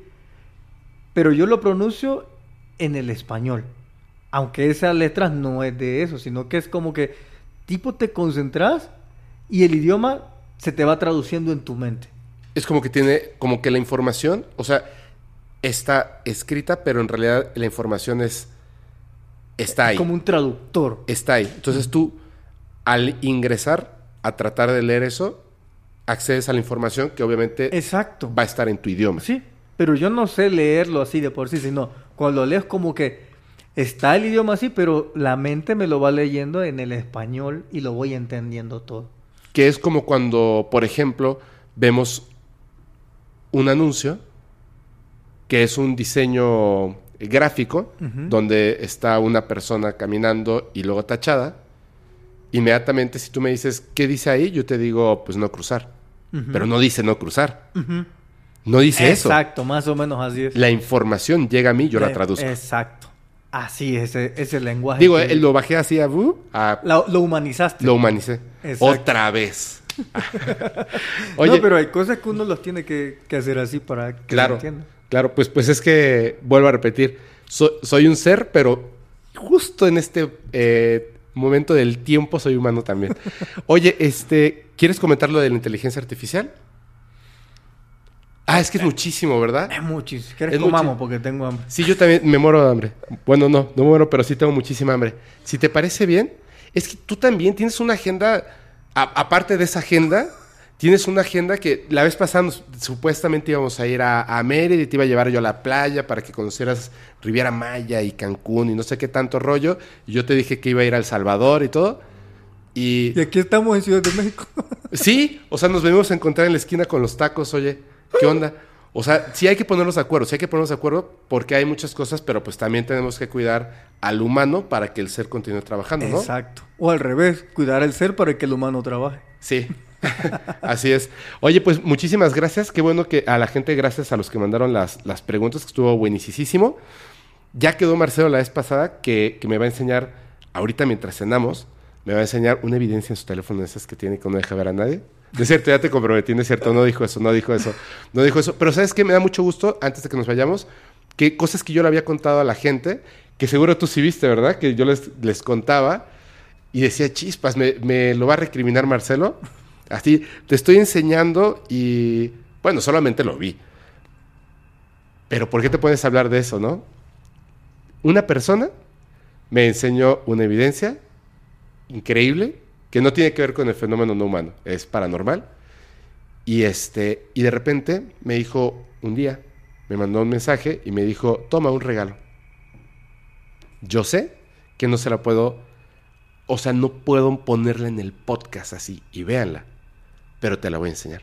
Perfecto. Tú tuviste la confianza conmigo, yo voy a tener esa confianza contigo y te va a gustar muchísimo. Perfecto. Y después la voy a borrar para que no caiga en tentación. No, no no la voy a borrar, no voy a caer en tentación porque puedo controlar al ser y al humano. Muy bien. Pero un adelanto para el próximo podcast es que la inteligencia artificial, como les dije, es que la terminaron convirtiendo a los extraterrestres grises. Fíjate. O sea, la agenda de la inteligencia artificial nos va a llevar hasta ese punto. Pero vamos a ver cómo va encaminado ya, porque hay un buen porcentaje que vamos a ese lugar. Y el origen, de dónde viene, por qué es que caen los ovnis desde mucho antes. ¿Qué los estaba derribando? Desde antes del 47. Desde antes del 47, pues ahí tenés el caso, por ejemplo, de los discos de tropa. Ujú. O sea, tenés la de eh, Bet Kororoti. O sea, hay muchísimos. Y muchas personas dicen, ah, es que, ¿cómo van a venir de tan lejos y tienen fallas sus naves? No, es que hay algo que las derriba. Así es. Eso y más. Y de hecho, les voy a recordar una cosa. Por favor, vayan a ver el capítulo de mensaje binario extraterrestre, donde claramente dejan un mensaje binario que dice, peligro, cuidado con la inteligencia artificial. Clarísimo. O sea, y esto, uff, antes de que se hablara de inteligencia artificial como ahora se habla. Antes de seres extraterrestres advirtiéndonos, advirtiéndonos. Eso va a estar muy bueno. Muchas gracias, Marcelo. De Ya- nada, ahí Ya vamos a cenar. Gracias a todos. Recuerden eh, seguir al invitado en sus redes sociales. Nos vemos la próxima. Pero ya tengo mucha hambre. Fepo arroba podcastparanormal.com. Ya se la saben. Y les grabo el saludo después. Bye.